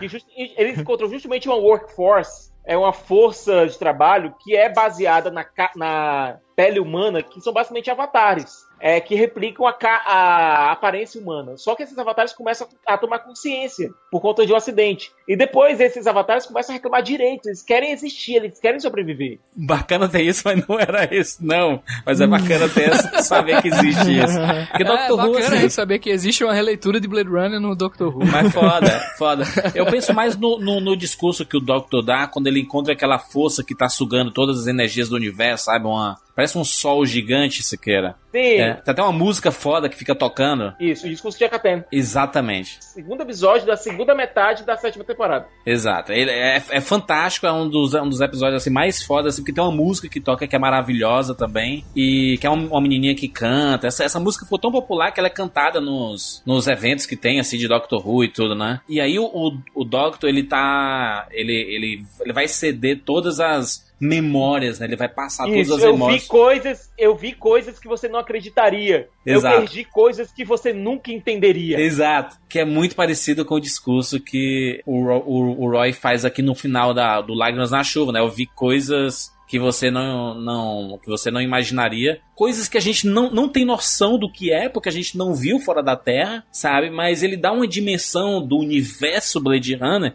muito maior, sabe? De um que, que o caos talvez não exista só aqui na Terra, mas fora da Terra também exista um grande caos, sabe? Só que a gente não tem noção, sabe? E, e isso é muito foda, porque eu, eu, eu não sei se estava escrito isso pro Roy, sabe? Porque ele inventou umas coisas maravilhosas aqui, cara. Ô, Alex, esse processo de, de, de, de invenção do, do Hilt e tu- e tudo mais, como é que foi isso aí? Ele, ele sugeriu pra. Foi na leitura do, do roteiro. Foi- Inclusive esses nomes assim, Orion, Portão de House, essas coisas assim. Estavam lendo o roteiro e aí, chegando na, na, na parte do Roy, diz que o Rutger Hauer já estava pensando naquilo, ele não gostou muito do, do texto no final e era do David Peoples. Aí diz que ele, na hora dele, ele soltou isso assim e deu aquela olhadinha pro David Peoples, assim, tipo, desculpa, cara, mas eu acho que eu melhorei teu texto. E, e aí, realmente, né, os caras falaram, porra, isso é muito bom, né, vamos manter isso aí. E eles gravaram, né, a cena com o texto original, que é uma baboseira. Tem, no, tem como extras lá no, no- no Blu-ray. É uma bobagem o texto original. É, e esse é muito mais lírico, né, muito mais poético. E o Rutger Hauer deu uma contribuição pro cinema e não pro Blade Runner, né? Ele trouxe uma contribuição pro cinema mesmo, porque esse, esse Não, ca- caraca, mas esse, é esse fabuloso. discurso, Alex, é, é maravilhoso, cara, porque ele, ele cita coisas que a gente não tem noção, mas que parecem Uhum. ser coisas grandiosas, sabe, destruidoras e de vivências, né? É co- É como se cada um de nós Uhum. di- dissesse aqui as maiores coisas que a gente fez na vida, só que no nosso pré-morte é isso que vai acontecer, né, cara? Que nada disso é, importa, que todos esses momentos vão se perder como lágrimas na chuva, né? Quando chove, suas lágrimas se Exato. misturam com a chuva e tudo se perde, né? Como se não existisse mais nada. Esse discurso final é maravilhoso, é filosófico e bate de, um, de uma forma poderosa, sabe? Quando você pensa sobre o nosso, o nosso fim, né? Que é, a gente, é, é, como a gente fala, a grande certeza que a gente tem na vida é que a gente vai morrer, mas eu, eu nunca esqueço de um podcast que a gente fez e o, e o Barreto falou que na, na verdade a gente tem duas certezas, uma que a gente vai morrer e a outra que a gente vai viver, né? E a gente tem essas duas Uhum. certezas aqui, sabe? Não, Não, é e esse, isso. essa- esse texto, ele tem um peso maior se a gente pegar justamente aquela informação deles serem esses caras que exploram outros planetas, né? Que fazem coisas impossíveis para os, os seres humanos, entendeu? Sim. Então é, ele acrescenta, ele, ele dá esse peso. Você confia no que ele tá dizendo, né, Alex? Não, e mais do que isso, porque quando ele fala que ele viu tudo aquilo, mas tudo vai se perder no tempo, a gente tem duas interpretações, né? Tem a interpretação mais é, fatalista de dizer, olha, nada disso vai ser lembrado no futuro, só que tem uma, uma interpretação mais profunda, que é, eu vivi isso, né? Eu sei o que eu vivi. Então Sim. não adianta você dizer pra mim que eu sou só um replicante. Eu sei o que eu passei. Você não sabe, né? Mas eu sei. Eu vi tudo isso. Esses momentos vão se perder pra você porque pra você não importa. Por isso que eu tenho quatro anos de vida. Exato. Vocês me deram esses quatro anos de vida. Pra vocês a nossa morte não, não, não tem importância, né? E pra uma visão geral do mundo, a morte de ninguém tem importância, né? Mas e sim Exato, o que o é. cara viveu. Né? Depois que ele morre, ele não faz mais nada. O que Cara, ele faz é é. quando ele tá vivo. Então, É o- a, É a leitura disso é muito profunda. Você imaginar que o cara pensou isso na hora que ele tava lendo o roteiro. É. É muito maluco, né? É, um- é uma lição de humanidade absurda. Eu Acho que talvez uma das maiores lições de humanidade do cinema dito por alguém que não é humano, cara. Isso é, isso é brilhante. Só, só essa, esse diálogo final é de uma.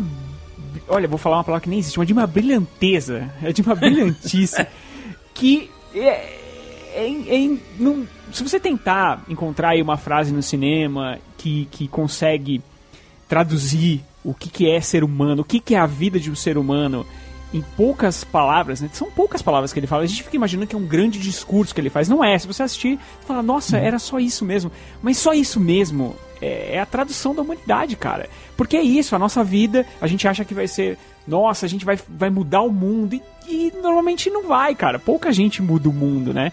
Mas você vivencia muitas coisas que pra você mudam o mundo, entendeu? Muda o seu mundo. Só que isso vai acabar junto contigo. Quando você morrer, já era, cara. Você perdeu tudo aquilo. E aí é só o que as pessoas vão falar de você, né? Nunca mais você vai falar de você em primeira pessoa. É só o que as pessoas vão falar de você.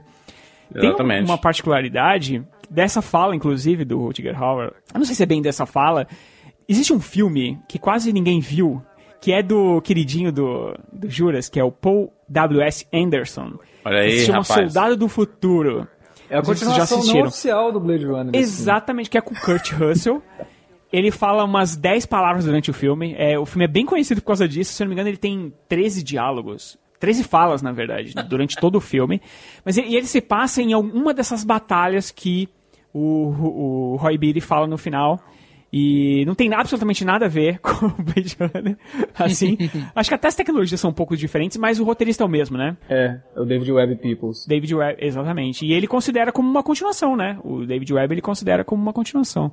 Do Não, e tem dele, no assim. fundo, tem uma cena lá que o Kurt Russell tá com o pessoal, assim, tá num lixão, né? Porque ele é jogado num, num planeta lá que é meio lixão. Dá pra você ver um spinner jogado lá no meio. Não o spinner desse Um hand spinner? Não é possível. Caraca. O carro voador, o carro voador do, do, do Ah, Blade Runner chama aham, spinner. sim. Desculpa, gente, contexto, contexto.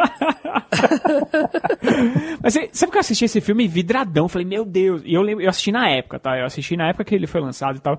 E eu tava muito nessa vibe de descobrir o Blade Runner, redescobrir e tal. E eu assisti assim, nossa, quando vai ter a, a música do Vangelis? Quando vai ter alguma coisa? Não tem nada, cara. Não tem nada. Ele não é um replicante. é, ele é um soldado criado. é, Tem, ele, na verdade, ele tem uma conotação, assim, porque ele é um soldado criado somente para a guerra, né? Só que Sim. ele é criado desde criança e, e é treinado, e aí um dia ele é solto, e aí ele é ferido, e abandonam ele lá, e, e aí ele acaba se afeiçoando a seres humanos que moram nesse lugar, que vai ser destruído, e aí ele protege os seres humanos. Então tem um pouco dessa vibe do Blade Runner, só que meio, meio tosquinho, né? Porque Paul W.S. Anderson, né? Então, Faz tempo que você assistiu esse filme? Você nunca mais viu eu ele? assisti a Mu, nunca mais vi, cara. Eu Que não bom, lembro se não- ele não é, vejo de se ele é novo, tão ruim assim.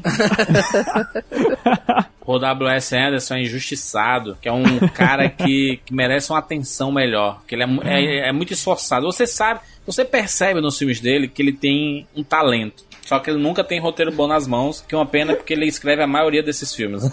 Que ele- ou seja, ele não sabe escrever. então ele é um problema.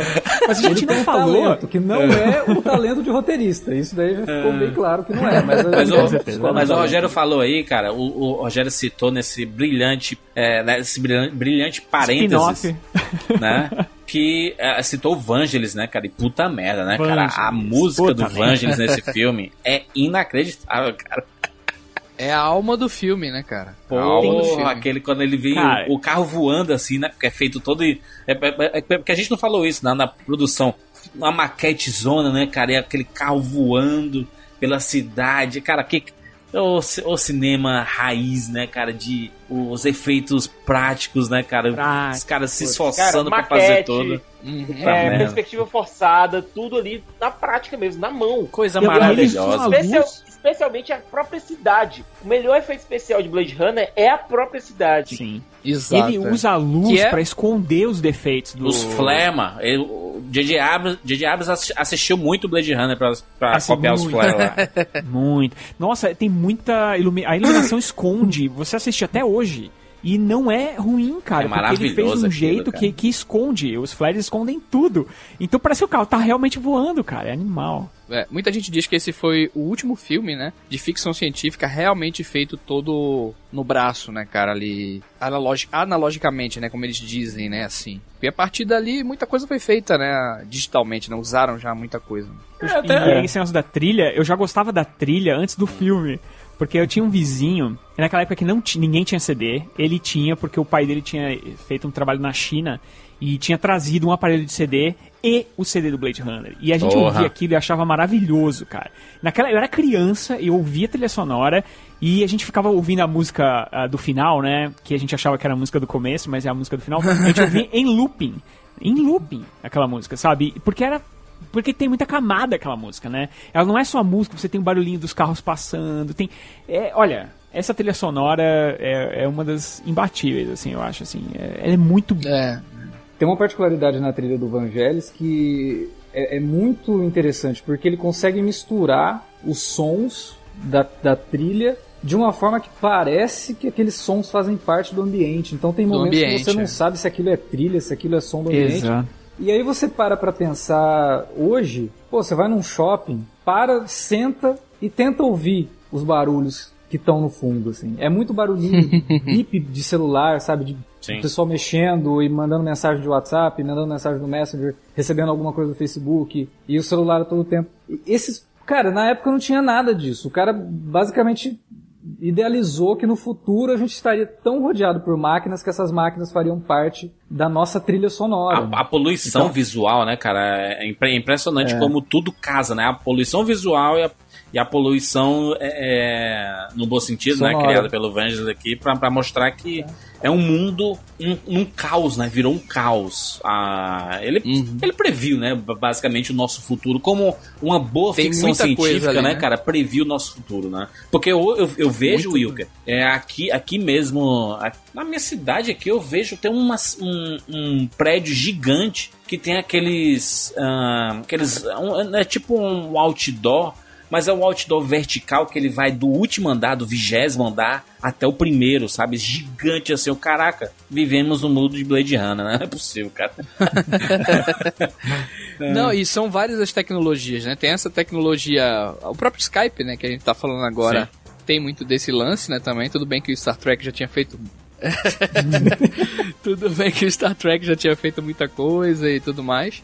Só que é, tem essas tecnologias que eles preveram que, que realmente a gente vai utilizar, né? Que a gente vai ver que, é- que se tornou algo normal e tem algumas outras, né? Por exemplo, carro voador realmente é algo distante ainda pra gente é, lucubrar a ideia de estar de tá normalizado, né? Por aí, né? Mas tem Não. muitas coisas assim. Ainda sobre a trilha, tem algo que é, é, é muito curioso, assim. Ela é uma das trilhas mais influenciadoras também do cinema e, e uma das mais elogiadas, né? Porque ela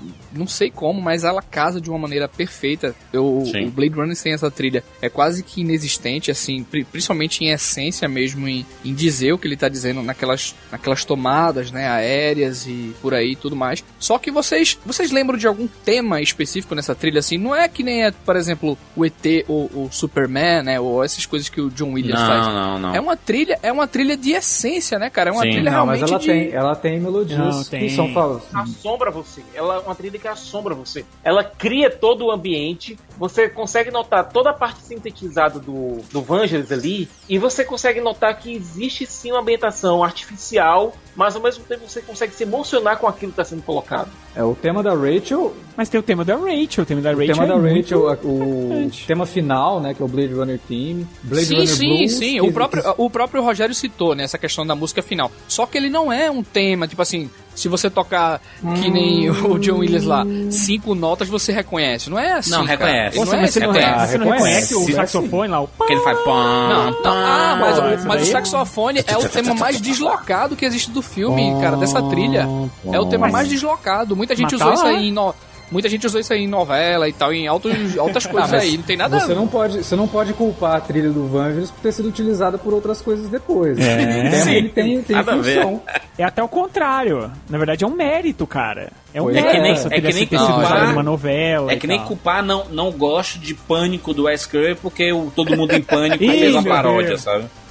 É. Mas é deslocar, essa trilha é deslocada, velho. Essa Não, parte não do. é. Não tem ela é nada orgânica. deslocado, tá maluco. Ela é a única ver. trilha do filme, ele é o, é o único tema do filme que é tocado Essa, por um essa instrumento. faixa, eu tô falando Pera- essa faixa. Só, só um momento. Calma. Ele é o único tema do filme que é tocado por um instrumento de verdade, não só por sintetizador. E Sim. é justamente no momento em que ela começa a sentir alguma coisa, em que o Deckard Romântico, força né? sentido nela. Então existe um motivo pra ela sim ser Sim, daquela sei. forma. Então ela tem função no filme, cara. Eu sei Não- que não ela tem função, velho, mas ela. é- então, mas eu sei que ela tem essa função, eu sei que é romântica, eu sei que é.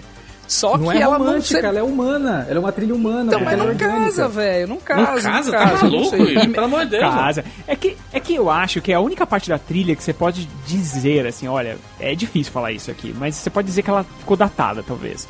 Porque É, ela é muito o- anos 80, ela remete muito a Kennedy, sabe? Aquele clima e Pois tal. é, mano, Mas não, pode, não podemos dizer que ela não é brilhante. Ela pode ser datada, mas ela continua sendo Ela, brilhante. ela, cara. E ela, ela serviu de inspiração pro Máquina Mortífera, inclusive. Porque é uma trilha, é uma trilha muito cara de Máquina Mortífera. Nada a ver. O quê? causa do saxofone lá. Não tem nada a ver, Wilker, pelo amor de Deus. Wilker. É, Assiste o Máquina saxofone, Mortífera nada a ver. Só, só porque usou o saxofone, a máquina mortífera tem a guitarra, mano. Tem outras coisas, tem nada a ver. tá. Vocês falaram, já, já que vocês estão citando Máquina Mortífera, tem uma referência ao Blade Runner no último, né? No Máquina Mortífera 4, quando o Leo vai lá conversar com o Mel Gibson no cemitério, ele tá com a roupa do Decker, né? Que ele virou detetive. ele tá usando a roupa do Decker, cara. Tá vendo? É claro Cara, que como assim, falam. né? Será, será- será que o Mel Gibson não daria um melhor décade do que o Harrison Ford, não? É, até porque ele só mata a mulher no filme, pode ser. Caraca, Toma, meu caraca. Essa foi na jugular, cara. Não sei, eu não sei se o Harrison Ford é, tá certo, a gente reconhece ele hoje como um papel incrível e tal, mas eu não, eu não consigo também achar que ele tá fantástico no Também filme, não. assim. Também não é. Eu não consigo, eu acho que Ah, ele tá mas meio é- deslocado, não Mas sei é a que- o que ele tá função fazendo dele, direito. né? Ô, Rogério, mas assim, ele, ele faz o que tá ali pra ele fazer naquele filme, né, cara? Será que a Não falta de não. expressão dele a gente consegue deduzir que ele é um replicante?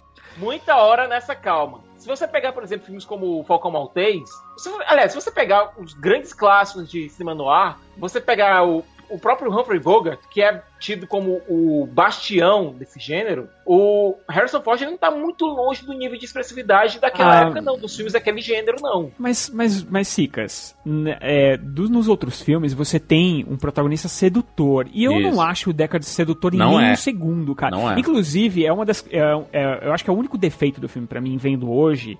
Se eu tivesse que tirar um milésimo da nota, é a relação dele com a Rachel, sabe? Aquela coisa da violência, que era. que tudo bem, nos anos 80, ok, era assim que funcionava. Você tem sete semanas e meias de amor, que o cara dá uns tab-F, depois transa. Nove semanas e meia de amor, que dá uns tab-F, depois transa, né? E, e aquele Acho negócio do, do macho isso, tá bruto. maluco. Hoje em dia, o macho bruto não funciona, né, cara? Não é uma coisa legal. É, quando ele empurra ela na parede, meio que Hoje você vai em ficar dia, aqui, né, o cacete Rogério? você vai dar pra mim. Hoje Então, em mas eu acho na eu, época eu não. acho que nunca coube, sabe, Rogério, isso daí. Só que não. Mas não sim, funcionava é, no pra cinema nossa na consciência época. não, pra nossa consciência não, mas pra época aquilo Pra ali época era... funcionava. Era o macho bruto, ele, ele tinha essa Exato. sensualidade, né? Mas o ator em si, eu não consigo ver ele passando uma sensualidade. Isso é um estupro, Rogério. Porque ela seria um robô, um robô, entre aspas. A gente tá falando robô, a gente sabe que não é robô, é biológico, blá, blá, blá, mas ele meio que força a situação com ela. Ele, meio não, ele força uma situação com ela, né? E é Uhum. horrível isso. Você vendo hoje, é que pra época funcionava, era não, assim não. que o cinema e não só funcionava isso. e tal. Ela mas é uma personagem replicante, como, como a gente vê lá no Westworld, que acaba permitindo né, a violência humana naquele universo. sim, ela Uhum. entende, ela absorve aquilo, Mas tá o- bom, vai, faz o que Mas, você ô quiser aí, Rogério, beleza. só, só uma pontuação. Mas tu acha que o, que o Harrison Ford ele, ele meio que prejudica, assim, o filme? Não. Assim, Não, em termos não, de atuação, tu acha que ele compromete? Tu acha que é comprometedora a atuação dele? Porque o Harrison Ford, ele tem uma coisa, eu acho que todos os filmes dele ele carrega isso, que além do carisma, ele tem uma naturalidade, assim, uma espontaneidade que ele que passa credibilidade, sabe, cara? sabe ele não pode acho, ter o, Wilker? ele não pode ter uma desenvoltura de, de grande ator dramático e tal, mas o jeitão dele, né, essa, esse carisma dele supre muita coisa disso aí. Eu acho que o Ridley Scott, o Ridley Scott utilizou é, justamente essa persona dele pro filme, entendeu? Eu acho que foi intencional, cara, isso aí, sabe? Eu acho que não tem É que eu acho muito a que- ver, não. Não tô falando da cena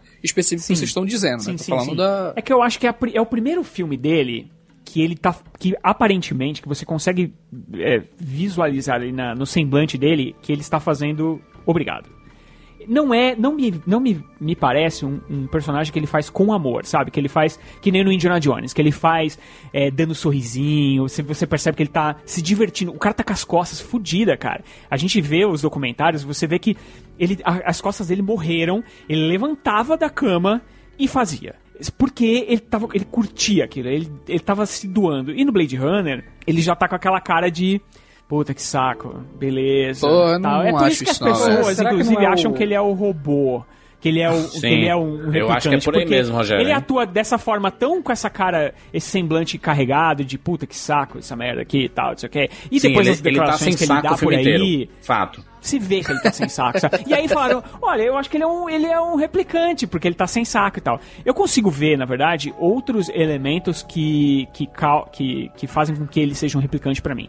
O sonho do, do unicórnio, é uma coisa que me chama muita atenção e que eu não vejo muita gente falando, não tô dizendo que eu descobri isso, eu não sou espertalhão, né, como as pessoas falam. É, é uma coisa que eu não vejo as pessoas discutindo muito, mas que no começo do filme, parece que ele tá vendo tudo aquilo ali como se fosse a primeira vez. Não sei se vocês perceberam. Quando ele tá chegando ali na Tyrell, ele tá olhando em volta e falando, meu, sabe? Ele, ele, ele tem um semblante de. não de saco cheio nesses momentos, e sim de. Nossa, é como se ele estivesse vendo aquilo pela primeira vez. Ele vai pedir um macarrão no chinês e ele não sabe pedir, cara. Então, são pequenos elementos que você fala, cara, esse cara tá aí pela primeira vez e não sabe. Ele acha que tem toda uma história, e na É. verdade isso tudo é como se ele estivesse t- na prim- pela primeira vez na Terra, sabe? Ele não sabe pedir um macarrão, ele vê a Tyrell e ele fica de boca aberta. É, ele olha em volta na sala do Tyrell fala, e fala: essa coruja é, é verdadeira? Os caras, pô, claro que não é, né, cara?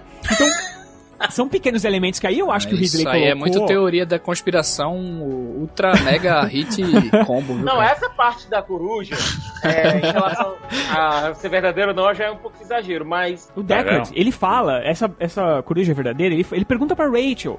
A Rachel fala, não, se fosse verdadeira seria muito cara. Ele fala isso, não é uma coisa que eu tô dizendo Sim, que se ela cara, é ou não mas- verdadeira. Não é estranho, não é estranho um cara que é caçador Não, de cara. androides e ele não sabe é, que a porra cara, da tá coruja é maluco. falsa, entendeu? Dentro daquele mundo, quem a gente vê tá todo devastado. Por isso que ele perguntou: essa coruja é Por real? isso que ele perguntou, exatamente. Passou, ela passou rápido assim e tal. Ela, ele, que bizarro, uma coruja, isso aí é verdadeiro não, né? E ele ainda faz isso, não é verdadeiro, né? Aí ela, claro que não, entendeu? E isso que tá falando, a questão do macarrão também não faz sentido, porque o carinha lá, o velho lá, tá falando. Parece que conhece ele. Pois é, e, tal, e já era uma coisa assim, meio chinês e tal. Ele tinha um sotaque embaralhado, né, e tal, sabe? Não era, ele não tava falando inglês perfeito ali. É, eu entendo que você tá querendo colocar aí, principalmente depois dessa coisa que o. Acho que foi o próprio Ridley Scott que falou isso, né, Alex? Que o. O Deckard era um replicante, mas não sei, velho. Não consigo. Eu acho que o ponto final dessa história foi a questão do unicórnio. É, no momento que o Gaff passou por lá, e isso a gente vai explorar depois. É, no momento que o Gaff passou por lá, ele viu que o Gaff, que tinha essa mania de fazer esses origamis, passou por lá e deixou aquele origami do unicórnio. Acho que ali Uhum. é o ponto final dessa discussão. Você junta aquilo ali com o sonho que ele teve, eu acho que essa discussão morreu. Por que morreu, Oscar? Por quê? É. É, como é que ele sabe que o cara sonha com unicórnio? Porque ele que a colocou a viu- memória. Tan, tan, tan. Não ele, mas eu acho Não. que o chefe dele. Eu acho que ele trabalhava pro Tyrell. Tenho quase, aliás, tenho certeza que o Gaff trabalhava pro Tyrell. É, isso tudo são conjecturas. Eu acho que o filme é muito esperto em não não revelar isso, deixar pra gente discutir, sabe? Eu não sei se é esperto, não sei se ele pensou nessa expertise aí, não, tá? Os caras fazem 50 versões do filme. Não foi muita não, esperteza, não. Sem falar que a Rachel, quando ele, che- quando ele pergunta, e depois que ele faz aquele monte de perguntas sobre o teste, né, com a Rachel, e ele fala, impressionante, realmente, é só uma questão de tempo mesmo pra você acostumar ela. Aí o Tyrell fala, não, ela ela realmente é, um, é uma peça diferenciada, né, e tal, que eu criei, tudo mais. Se ele já tivesse criado o Deckard, né? Em tese, que nem vocês estão falando aí, a, a pesquisa dele já, teve, devia estar bem além já e tal, e ele Ele nunca contaria pro próprio Deckard, do, je- do mesmo jeito que ele não, ele não contou pra Rachel. Não, contar, claro que não, Sicas, mas ele ia, eh, se ele tinha objetivos claros, né, de, de fazer grandes corporações e tudo mais, ele já teria criado uma boa massa de replicantes ali do nível do Deckard, tá ligado? Eu acho que ele não pensou nisso não, acho que o próprio Não, Ridley era Scott, era um o Ridley teste, Scott quando cara. ele falou isso aí depois, mais mas- como um charminho, mas não tem nada a ver, cara. Acho que o filme não dá esses, Não, essas o- pistas. Não, tem, tem porque o, o próprio Harrison Ford fala que quando ele percebia, todas as vezes que ele percebia que o Ridley Scott estava tentando deixar uma pistazinha que o, que o Deckard era um replicante, ele ia lá no Ridley Scott e falava, cara, você tem que parar com isso. O Deckard não pode ser um replicante, ele tem que ser humano, senão a jornada dele não faz sentido. E ele ficava puto com o Ridley Scott. Né? O roteirista mesmo, quando viu as modificações que o Ridley Scott estava fazendo, mas peraí, você tá querendo dizer que ele é um replicante também? Aí o Ridley, é, quero. Ele falou, não, mas não tem nada a ver. Então sim, o Ridley fez coisas ali pra deixar Eu acho esse- que tem. essa discussão implícita. Só que, é, por mais que seja, você consegue assistir os filmes, o, o filme das duas formas. Com certeza, É, o- concordo. O, Isso é unicórnio que o, que o, que o Perfeito, deixa é. lá no final, ele pode significar uma outra coisa. O unicórnio É, pode ser a Rachel. uma maconhazinha, Aliás, o unicórnio... Vou ali, o, unicórnio... dormir. o unicórnio pode ser o próprio Deckard. Porque na mitologia, a única pessoa que consegue dominar um unicórnio é uma virgem, né? E a Rachel é uma virgem. Caraca, hein? O unicórnio também pode querer diz- dizer o seguinte: olha, você até pode fugir com ela, mas eu vou continuar caçando vocês. É, eu vou caçar, vou caçá-la. Tipo, é, é meio como se fosse um aviso. Falar, ó. Não, não, não, porque se ele quisesse realmente caçar a Rachel, ele já teria matado a Rachel ali. Não, mas ele dá um. Ele tá dando uma chance pra ele, olha, é, você pode fugir, eu vou. Eu vou tá, estar aqui, aqui no seu encalço, entendeu? Ah, mas Porque é amigo dele, não. era amigo dele, sei lá. Mas, É. qual, mas qual era o, o motivo dele querer caçar então, Rogério? Não, ele tem que caçar a Rachel porque a Rachel é fugitiva, né? Sim, não, não, já, já depois. Ah, tipo assim, tu fala que de uma hora pra outra você descobrisse e mandasse ele realmente caçar ela depois, tu fala. Mas você tá falando do, do Deckard e a gente tá falando do parceiro dele. Do Gaff. da- Não, eu tô falando Sim. do falando então, do eu acho que ele assim, falando- olha, é, como eu sei que você gosta. É porque é uma coisa que não tá muito no filme, né, essa relação deles, mas imagina-se que eles têm. Porque eles não conversam muito, então imagina-se que eles têm uma certa sim- sinergia, talvez, assim. E Uhum. aí eu acho que ele deixa e fala assim: olha. Tenta fugir com ela, mas a gente vai, infelizmente, tem que te caçar, entendeu? Porque. Não te caçar, Ah, né? Caçá-la. Então, isso pode, esse pode ser um, um símbolo só disso. Olha, a gente, infelizmente, cara, você pode até tentar fugir com ela, mas a gente vai ter que continuar te caçando. Então, é, serve pros dois, realmente. Eu acho que funciona das duas formas. Isso é- eu acho maravilhoso quando o filme faz isso. Funciona tanto pra um jeito quanto você pode. A gente pode ficar discutindo aqui a noite inteira se ele é ou não, e vai funcionar das E duas não tinha o formas. Isso sonho, é né, fantástico, cara? né? do- E não tinha o sonho do unicórnio, né? Na, na No- primeira no versão primeiro lá, filme, né? É, mas a primeira versão era capada, Ninguém né, cara? conta com a primeira versão. Warner. O que importa é a versão do Ridley Scott. O que importa é a versão do Ridley Scott. E importa que ele falou, ele é o replicante, entendeu? Pra mim funciona assim. Acho que e tem nem o negócio do, Scott dos olhos também, né? Sabe aquele negócio do. aquele efeito que eles usam na- nas filmagens que, que o olho deles é meio que, Sim. que É, brilha, você brilhando, consegue ver o brilho, né?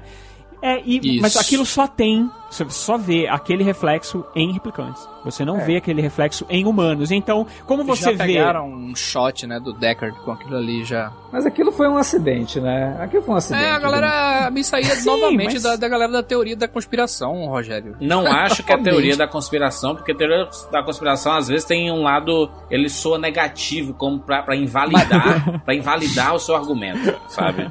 Mas, É. por, mas, por exemplo, os três pontos, esse ponto do. da- do olho. Não, isso não é verdade. Não, não tem possibilidade. Que já foi dito que não foi um, um caso ali a, a parte. nomes. Tipo, A produção do filme. Foi porque, dito. assim, eles Foi prepararam. dito. A eles- também disse. eu- a produção disse que não, é, é mentira. A, a produção já, já, já meio que deixou isso no ar, assim, porque eles prepararam pro reflexo ficar na Rachel. Aí o Harrison Ford passa atrás dela. É claro que ia fazer o reflexo no olho dele. Qualquer um Viu? passasse ali atrás Viu, dele. Toma, toma a teoria da conspiração na tua cara. Mas, cara, se Ué, apareceu mas no é o que eu tô dele- falando, mano. Tá corroborando Mas o é- que eu tô dizendo. São essas pequenas teorias que falam que são, são pequenas coisas que vinham num crescente e as pessoas dizendo, olha, eu acho que ele é um replicante. E o outro falava, não, não é. E ele é um replicante. Até que um dia o Harrison Ford de saco cheio, aliás, o Harrison Ford não, o Ridley Scott de saco cheio fala, tá bom, Scott. ele é, porra. Ele é. É. Mas se Ele é, é, pô. Eu, não... não- eu não escrevi, eu não escrevi o filme, né? Pensando em. Mas É. ele é. Ele odeia o Runner, mano. Ele só fez porque quer dinheiro. Olha, Isso. Eu odeio Blade Runner. Eu também acho que ele não curte muito, não, cara. Eu também Tá acho. eu não bom. acho que é um filme que Tá ele tem. bom, ele Wilker, tem sabor. Wilker, explica aquilo que a gente estava conversando ontem, você falando sobre mãe, sobre as várias interpretações, e, e tu, tu, tu explicou um ponto que é interessante, que quando o filme sai do- da- das mãos do diretor, ele, ele pode ter múltiplas interpretações de boas. Na verdade, na verdade é o seguinte, de- desde o começo lá da crítica de cinema, quando muitos críticos antigos começavam a escrever sobre os filmes e é, citar é, até mesmo teorias mesmo, né? Criar ideias sobre o que estava sendo exposto em tela. Muita gente pega, é, jornalistas até chegavam para os diretores e perguntavam, né? Se realmente era isso que foi, era isso realmente que aconteceu e tudo mais. E muita gente falava, não, não tem nada a ver, isso aí que eu fiz não tem nada a ver. E eu dei algum- alguns exemplos, né? É, o Alan Parker, o David Lynch, é, etc, etc. Um o David gente. Lynch não responde, né? Se você perguntar Pois pra é. ele, ele só vai te falar, o que, que você entendeu? Foi isso? Então beleza, é isso que significa. verdade. Não. É. Nem ele sabe também. Exato. E o, e teve um exemplo, teve um exemplo muito claro que foi o do Alan Parker no, no Coração Satânico, né? Que ele pegou e um, um jornalista, né, um crítico de cinema, perguntou, fez todo um texto lá embasado num- numa ideia que ele pegou e colocou. Não, é porque eu reparei coisas específicas no filme assim. Inclusive tem um, tem um lance lá do ventilador que ele gira ao contrário. E em vez de girar em sentido horário, ele gira anti-horário e tal, não sei o que. Aí o Alan Parker, não, não faço ideia do que você tá falando, cara. Isso ali acho que tava quebrado e tal. Não tenho ideia do que você tá falando e tal. Aí, mas, mas no final das contas e tal, o que, é, o que foi embasado pela crítica cinematográfica é se o que você está dizendo, se as suas teorias que você está falando, né, que você está argumentando, faz sentido com o que está em tela, seus argumentos são totalmente válidos, mesmo que o diretor, ele, ele- mesmo que o diretor venha e fale o contrário. Se ele, se ele disser não é isso e tal, não. Quando, quando o diretor lança um filme, o filme não é mais dele, é do público. O público ou a crítica, ela tem, ele tem é, direito de colocar o ponto de vista dele como ele quer, mas dentro, mas fazendo Mas, sentido com o que tá então- em tela. Então, o do olho, por exemplo, quem é que dá o corte final? Ele poderia ter tirado a cena do, do Deckard, olha, tá aparecendo ali. Mas tá é bom deixar uma pista, né? Tá aparecendo o olho. Então, aí ele falou, ah, vamos deixar. De repente, o Harrison Ford nem sabia que ele tava inserindo pistas, né? E falou, Uhum. Mas não, vamos deixar lance- essa cena, ficou bonita. Ficou bonita com o olho Uhum. dele brilhando também. Esse Mas lance que- do olho, pô, é muito famoso, tá ligado? É Sim. muito famoso esse, esse, esse shot do olho aí. E a- justamente como o Alex falou, já foi é, negado. Eu sei, tá mas ligado? ele podia Essa ter tá cortado. ligado? mas o Will, que eu tô querendo dizer é o seguinte: ele podia ter cortado, cara. Ele, como diretor, ele podia ter falado: olha, não, essa, isso só é pra aparecer ela, porque só ela é uma replicante. E não porque ele Uhum. deixou, cara. Ele poderia ter. Vamos filmar de novo, de novo, de novo, até o efeito funcionar. Não, ele mantém. Por quê? Porque ele pode ter colocado como uma pequena pista, Will. Wilker, acredite, Acredita seja um na believer. pista, Wilker. Seja Believer. um believer, Ah. Wilker.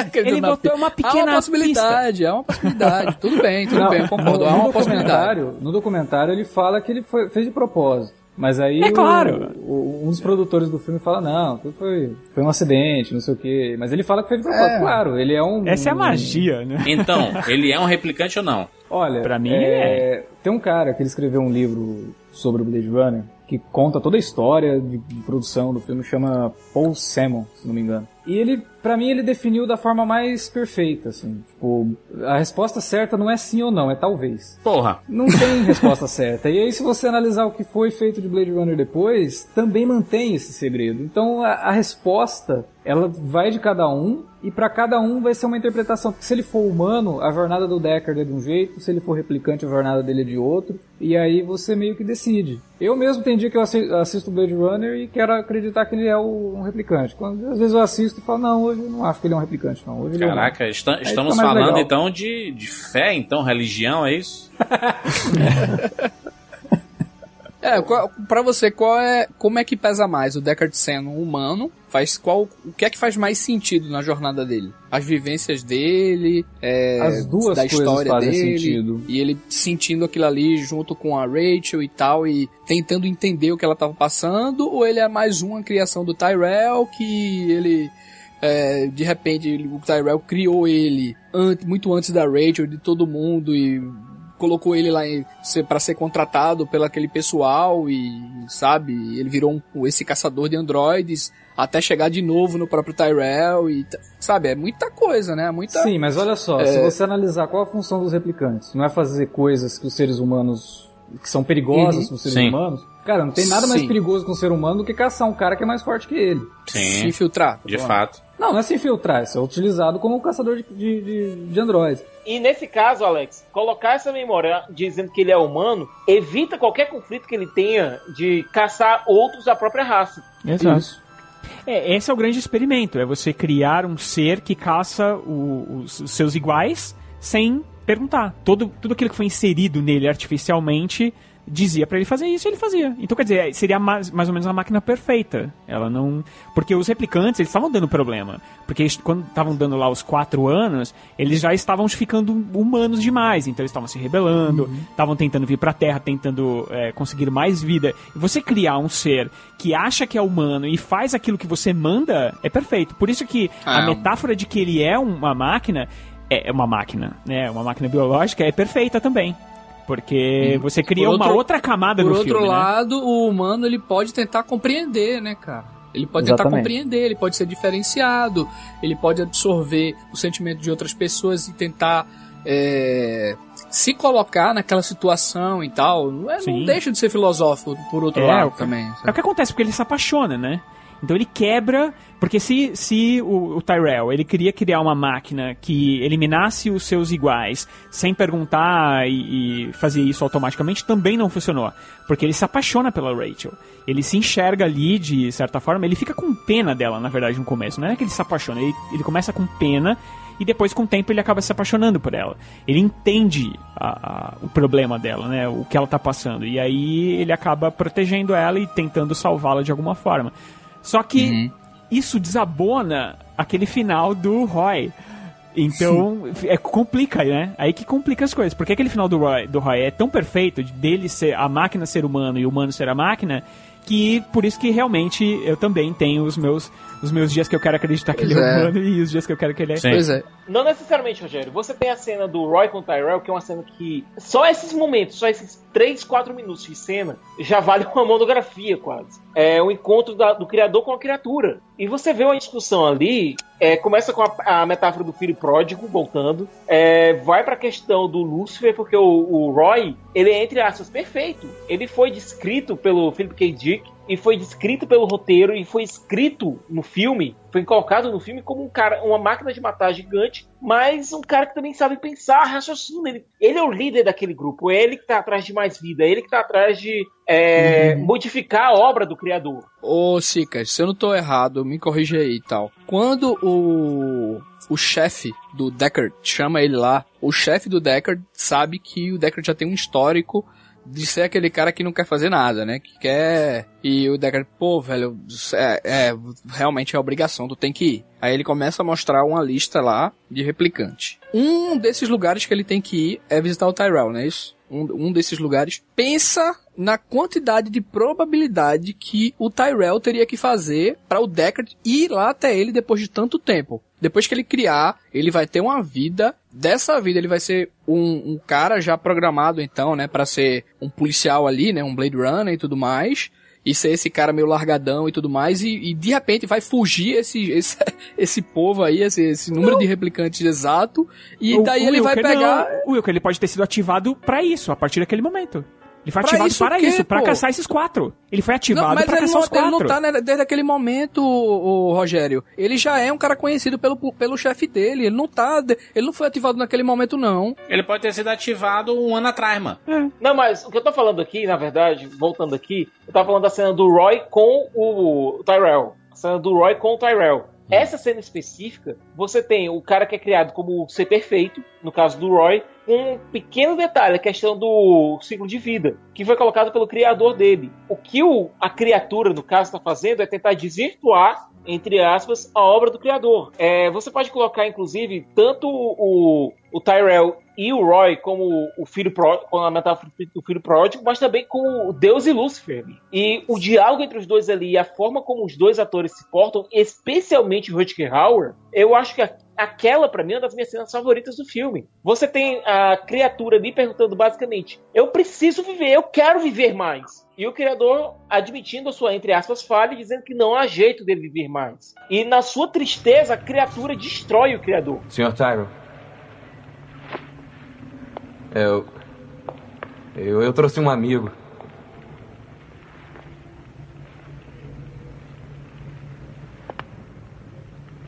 Eu estava surpreso por não ter vindo aqui antes.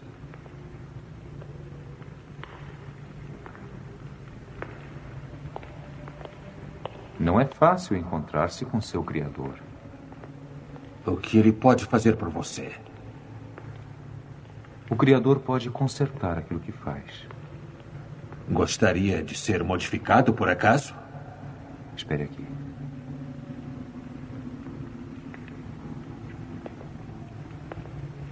Eu tinha em mente algo mais radical. O quê? O que parece ser o problema? A morte. Morte. Eu temo que esteja um pouco fora da minha jurisdição. Eu quero mais vida, pai.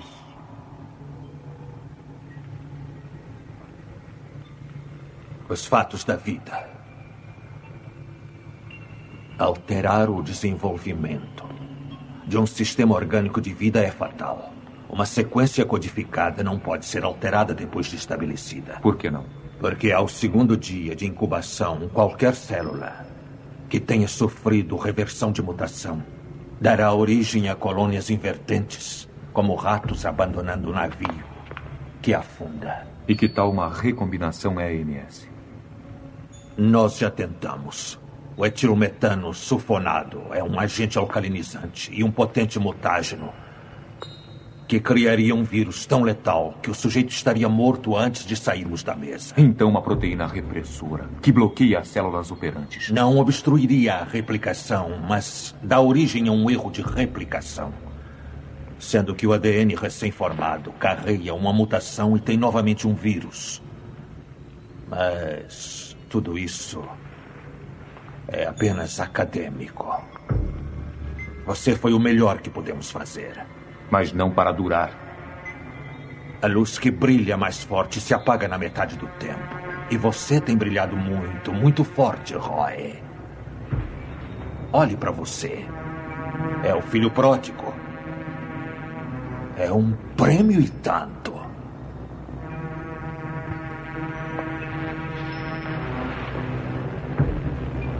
Eu fiz coisas questionáveis.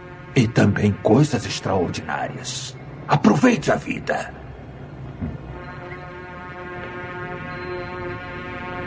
Não farei nada que o Deus da biomecânica me impeça de entrar no céu.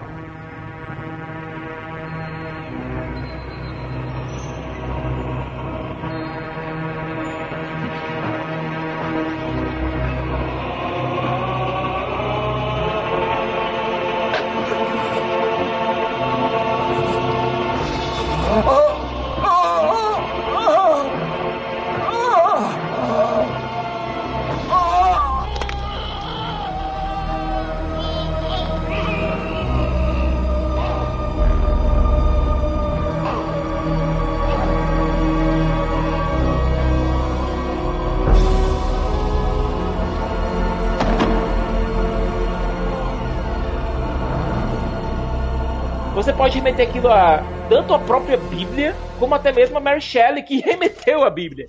É. Eu acho essa cena magnífica. Ah, maravilhoso. Eu acho essa cena linda, extremamente bem atuada. E se você notar, a forma como o Tyrell entra na cena, ele tá deitado, lendo, sabe? Trabalhando. Assim, de boa, relaxando. Aí vem aquele cara que, com quem ele joga xadrez, que é utilizado pra entrar ali. O, o Roy utiliza esse cara para conseguir ter acesso ao criador. E tem todo esse diálogo que é incrível, a atuação magnífica dos dois, mas aquele final com o Roy é, indo justamente nos olhos do Tyrell. Meu Deus do céu, eu acho tudo naquela, nessa cena absolutamente é, instigante, fabuloso. Às vezes falo com o Alex sobre isso e tudo mais, até queria ver a opinião dele também. Hum. Muita gente até usa pra falar da crítica muitas vezes, não, é porque a crítica comete muitos deslizes, Isso. vocês não podem confiar na Blade crítica. Runner né? não foi Filmes- apaixonada. É, filmes como Blade Runner, Laranja Mecânica, não, não tiveram críticas negativas e tudo Isso. mais, né? E então sempre me foi na- me veio na cabeça que eu acho que os críticos da época tiveram acesso a essa versão meio deturpada aí, né? E que eu acho que lá em 92, quando a galera teve e pegou e viu que realmente era Blade Runner, é, eles puderam notar que eles estavam enganados, ou, ou não sei, né? Teve, por exemplo, em, em Um Corpo que Cai,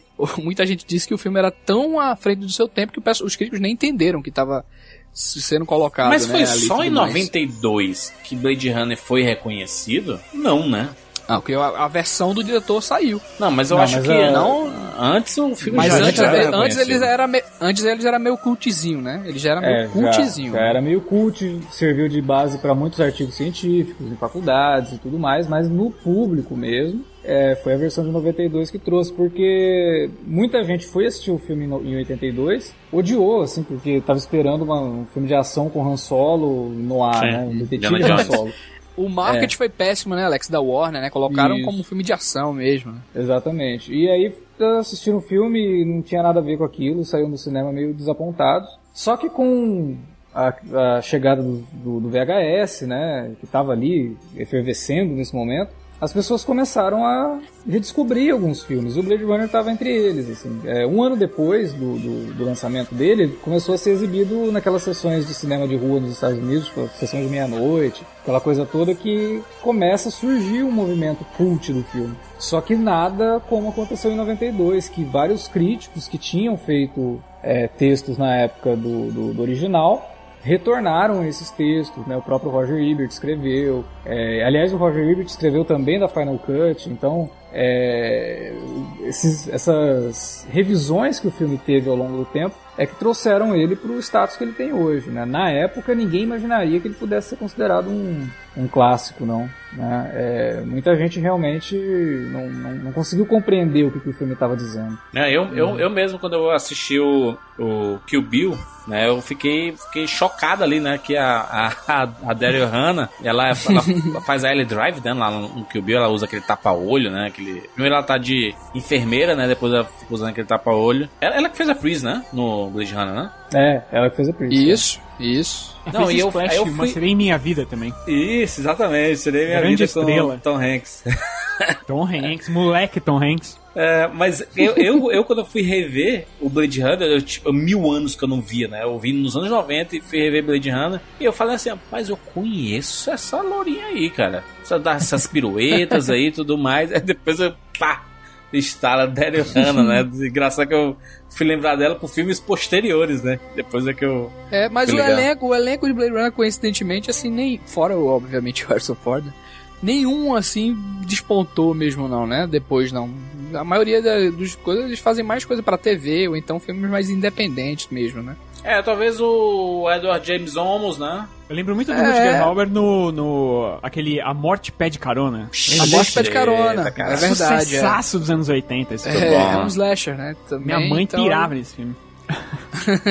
Mas nenhum, né? Coincidentemente, Sim. assim, nenhum, assim, go- Estourou foi um demais, grande né? astro que nem o Harrison Ford, né? Assim. Não, o que aconteceu com a Shen cara, foi. deu pena, sabe? A carreira dela entrou num espiral descendente, inclusive com vários escândalos. Ela alegou alguns abusos também. É, ela foi colocada quase na lista negra. É, mas ali, mas, mas, mas na época ela fez sucesso ali com o Blade Runner, depois ela foi fazer Duna, né? Fez. Fez É, Wall Street e também. ela quase foi a ela quase foi a Vicky Vale no Batman do Tim Burton. Não, não, na verdade ela quase foi a Selena Kyle. Tanto é que ela chegou literalmente vestida de mulher gata. Não, não, ela seria a Vicky Vale, só que aí é, ela se acidentou e os caras precisavam começar a gravar o filme e chamaram a Kim Basinger. E no Batman Retorno ela falou, não, agora eu vou.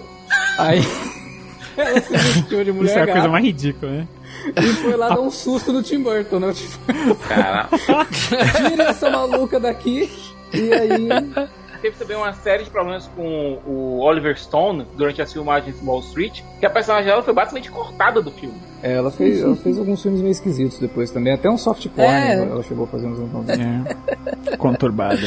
Falamos aí sobre Blade Runner, o Caçador de Androides, o clássico de 1982. Deixa seu comentário aqui, né? Lembrando que essa é a primeira parte do nosso especial Blade Runner. O podcast seguinte, nessa mesma edição aqui, a- esse é o podcast 520, a né? Blade Runner 1982. E aí você pode ouvir, se você já assistiu Blade Runner 2049, você faz o download do podcast 520B e a gente analisa todo este essa esta continuação, na verdade, né, do clássico Blade Runner 35 anos depois. Deixa seu comentário aqui no rapaduracast.com.br. Já baixa logo o segundo pra ouvir na sequência aí, pra você ficar imerso nesse universo Blade Runner. É isso, nos encontramos na parte 2. Tchau.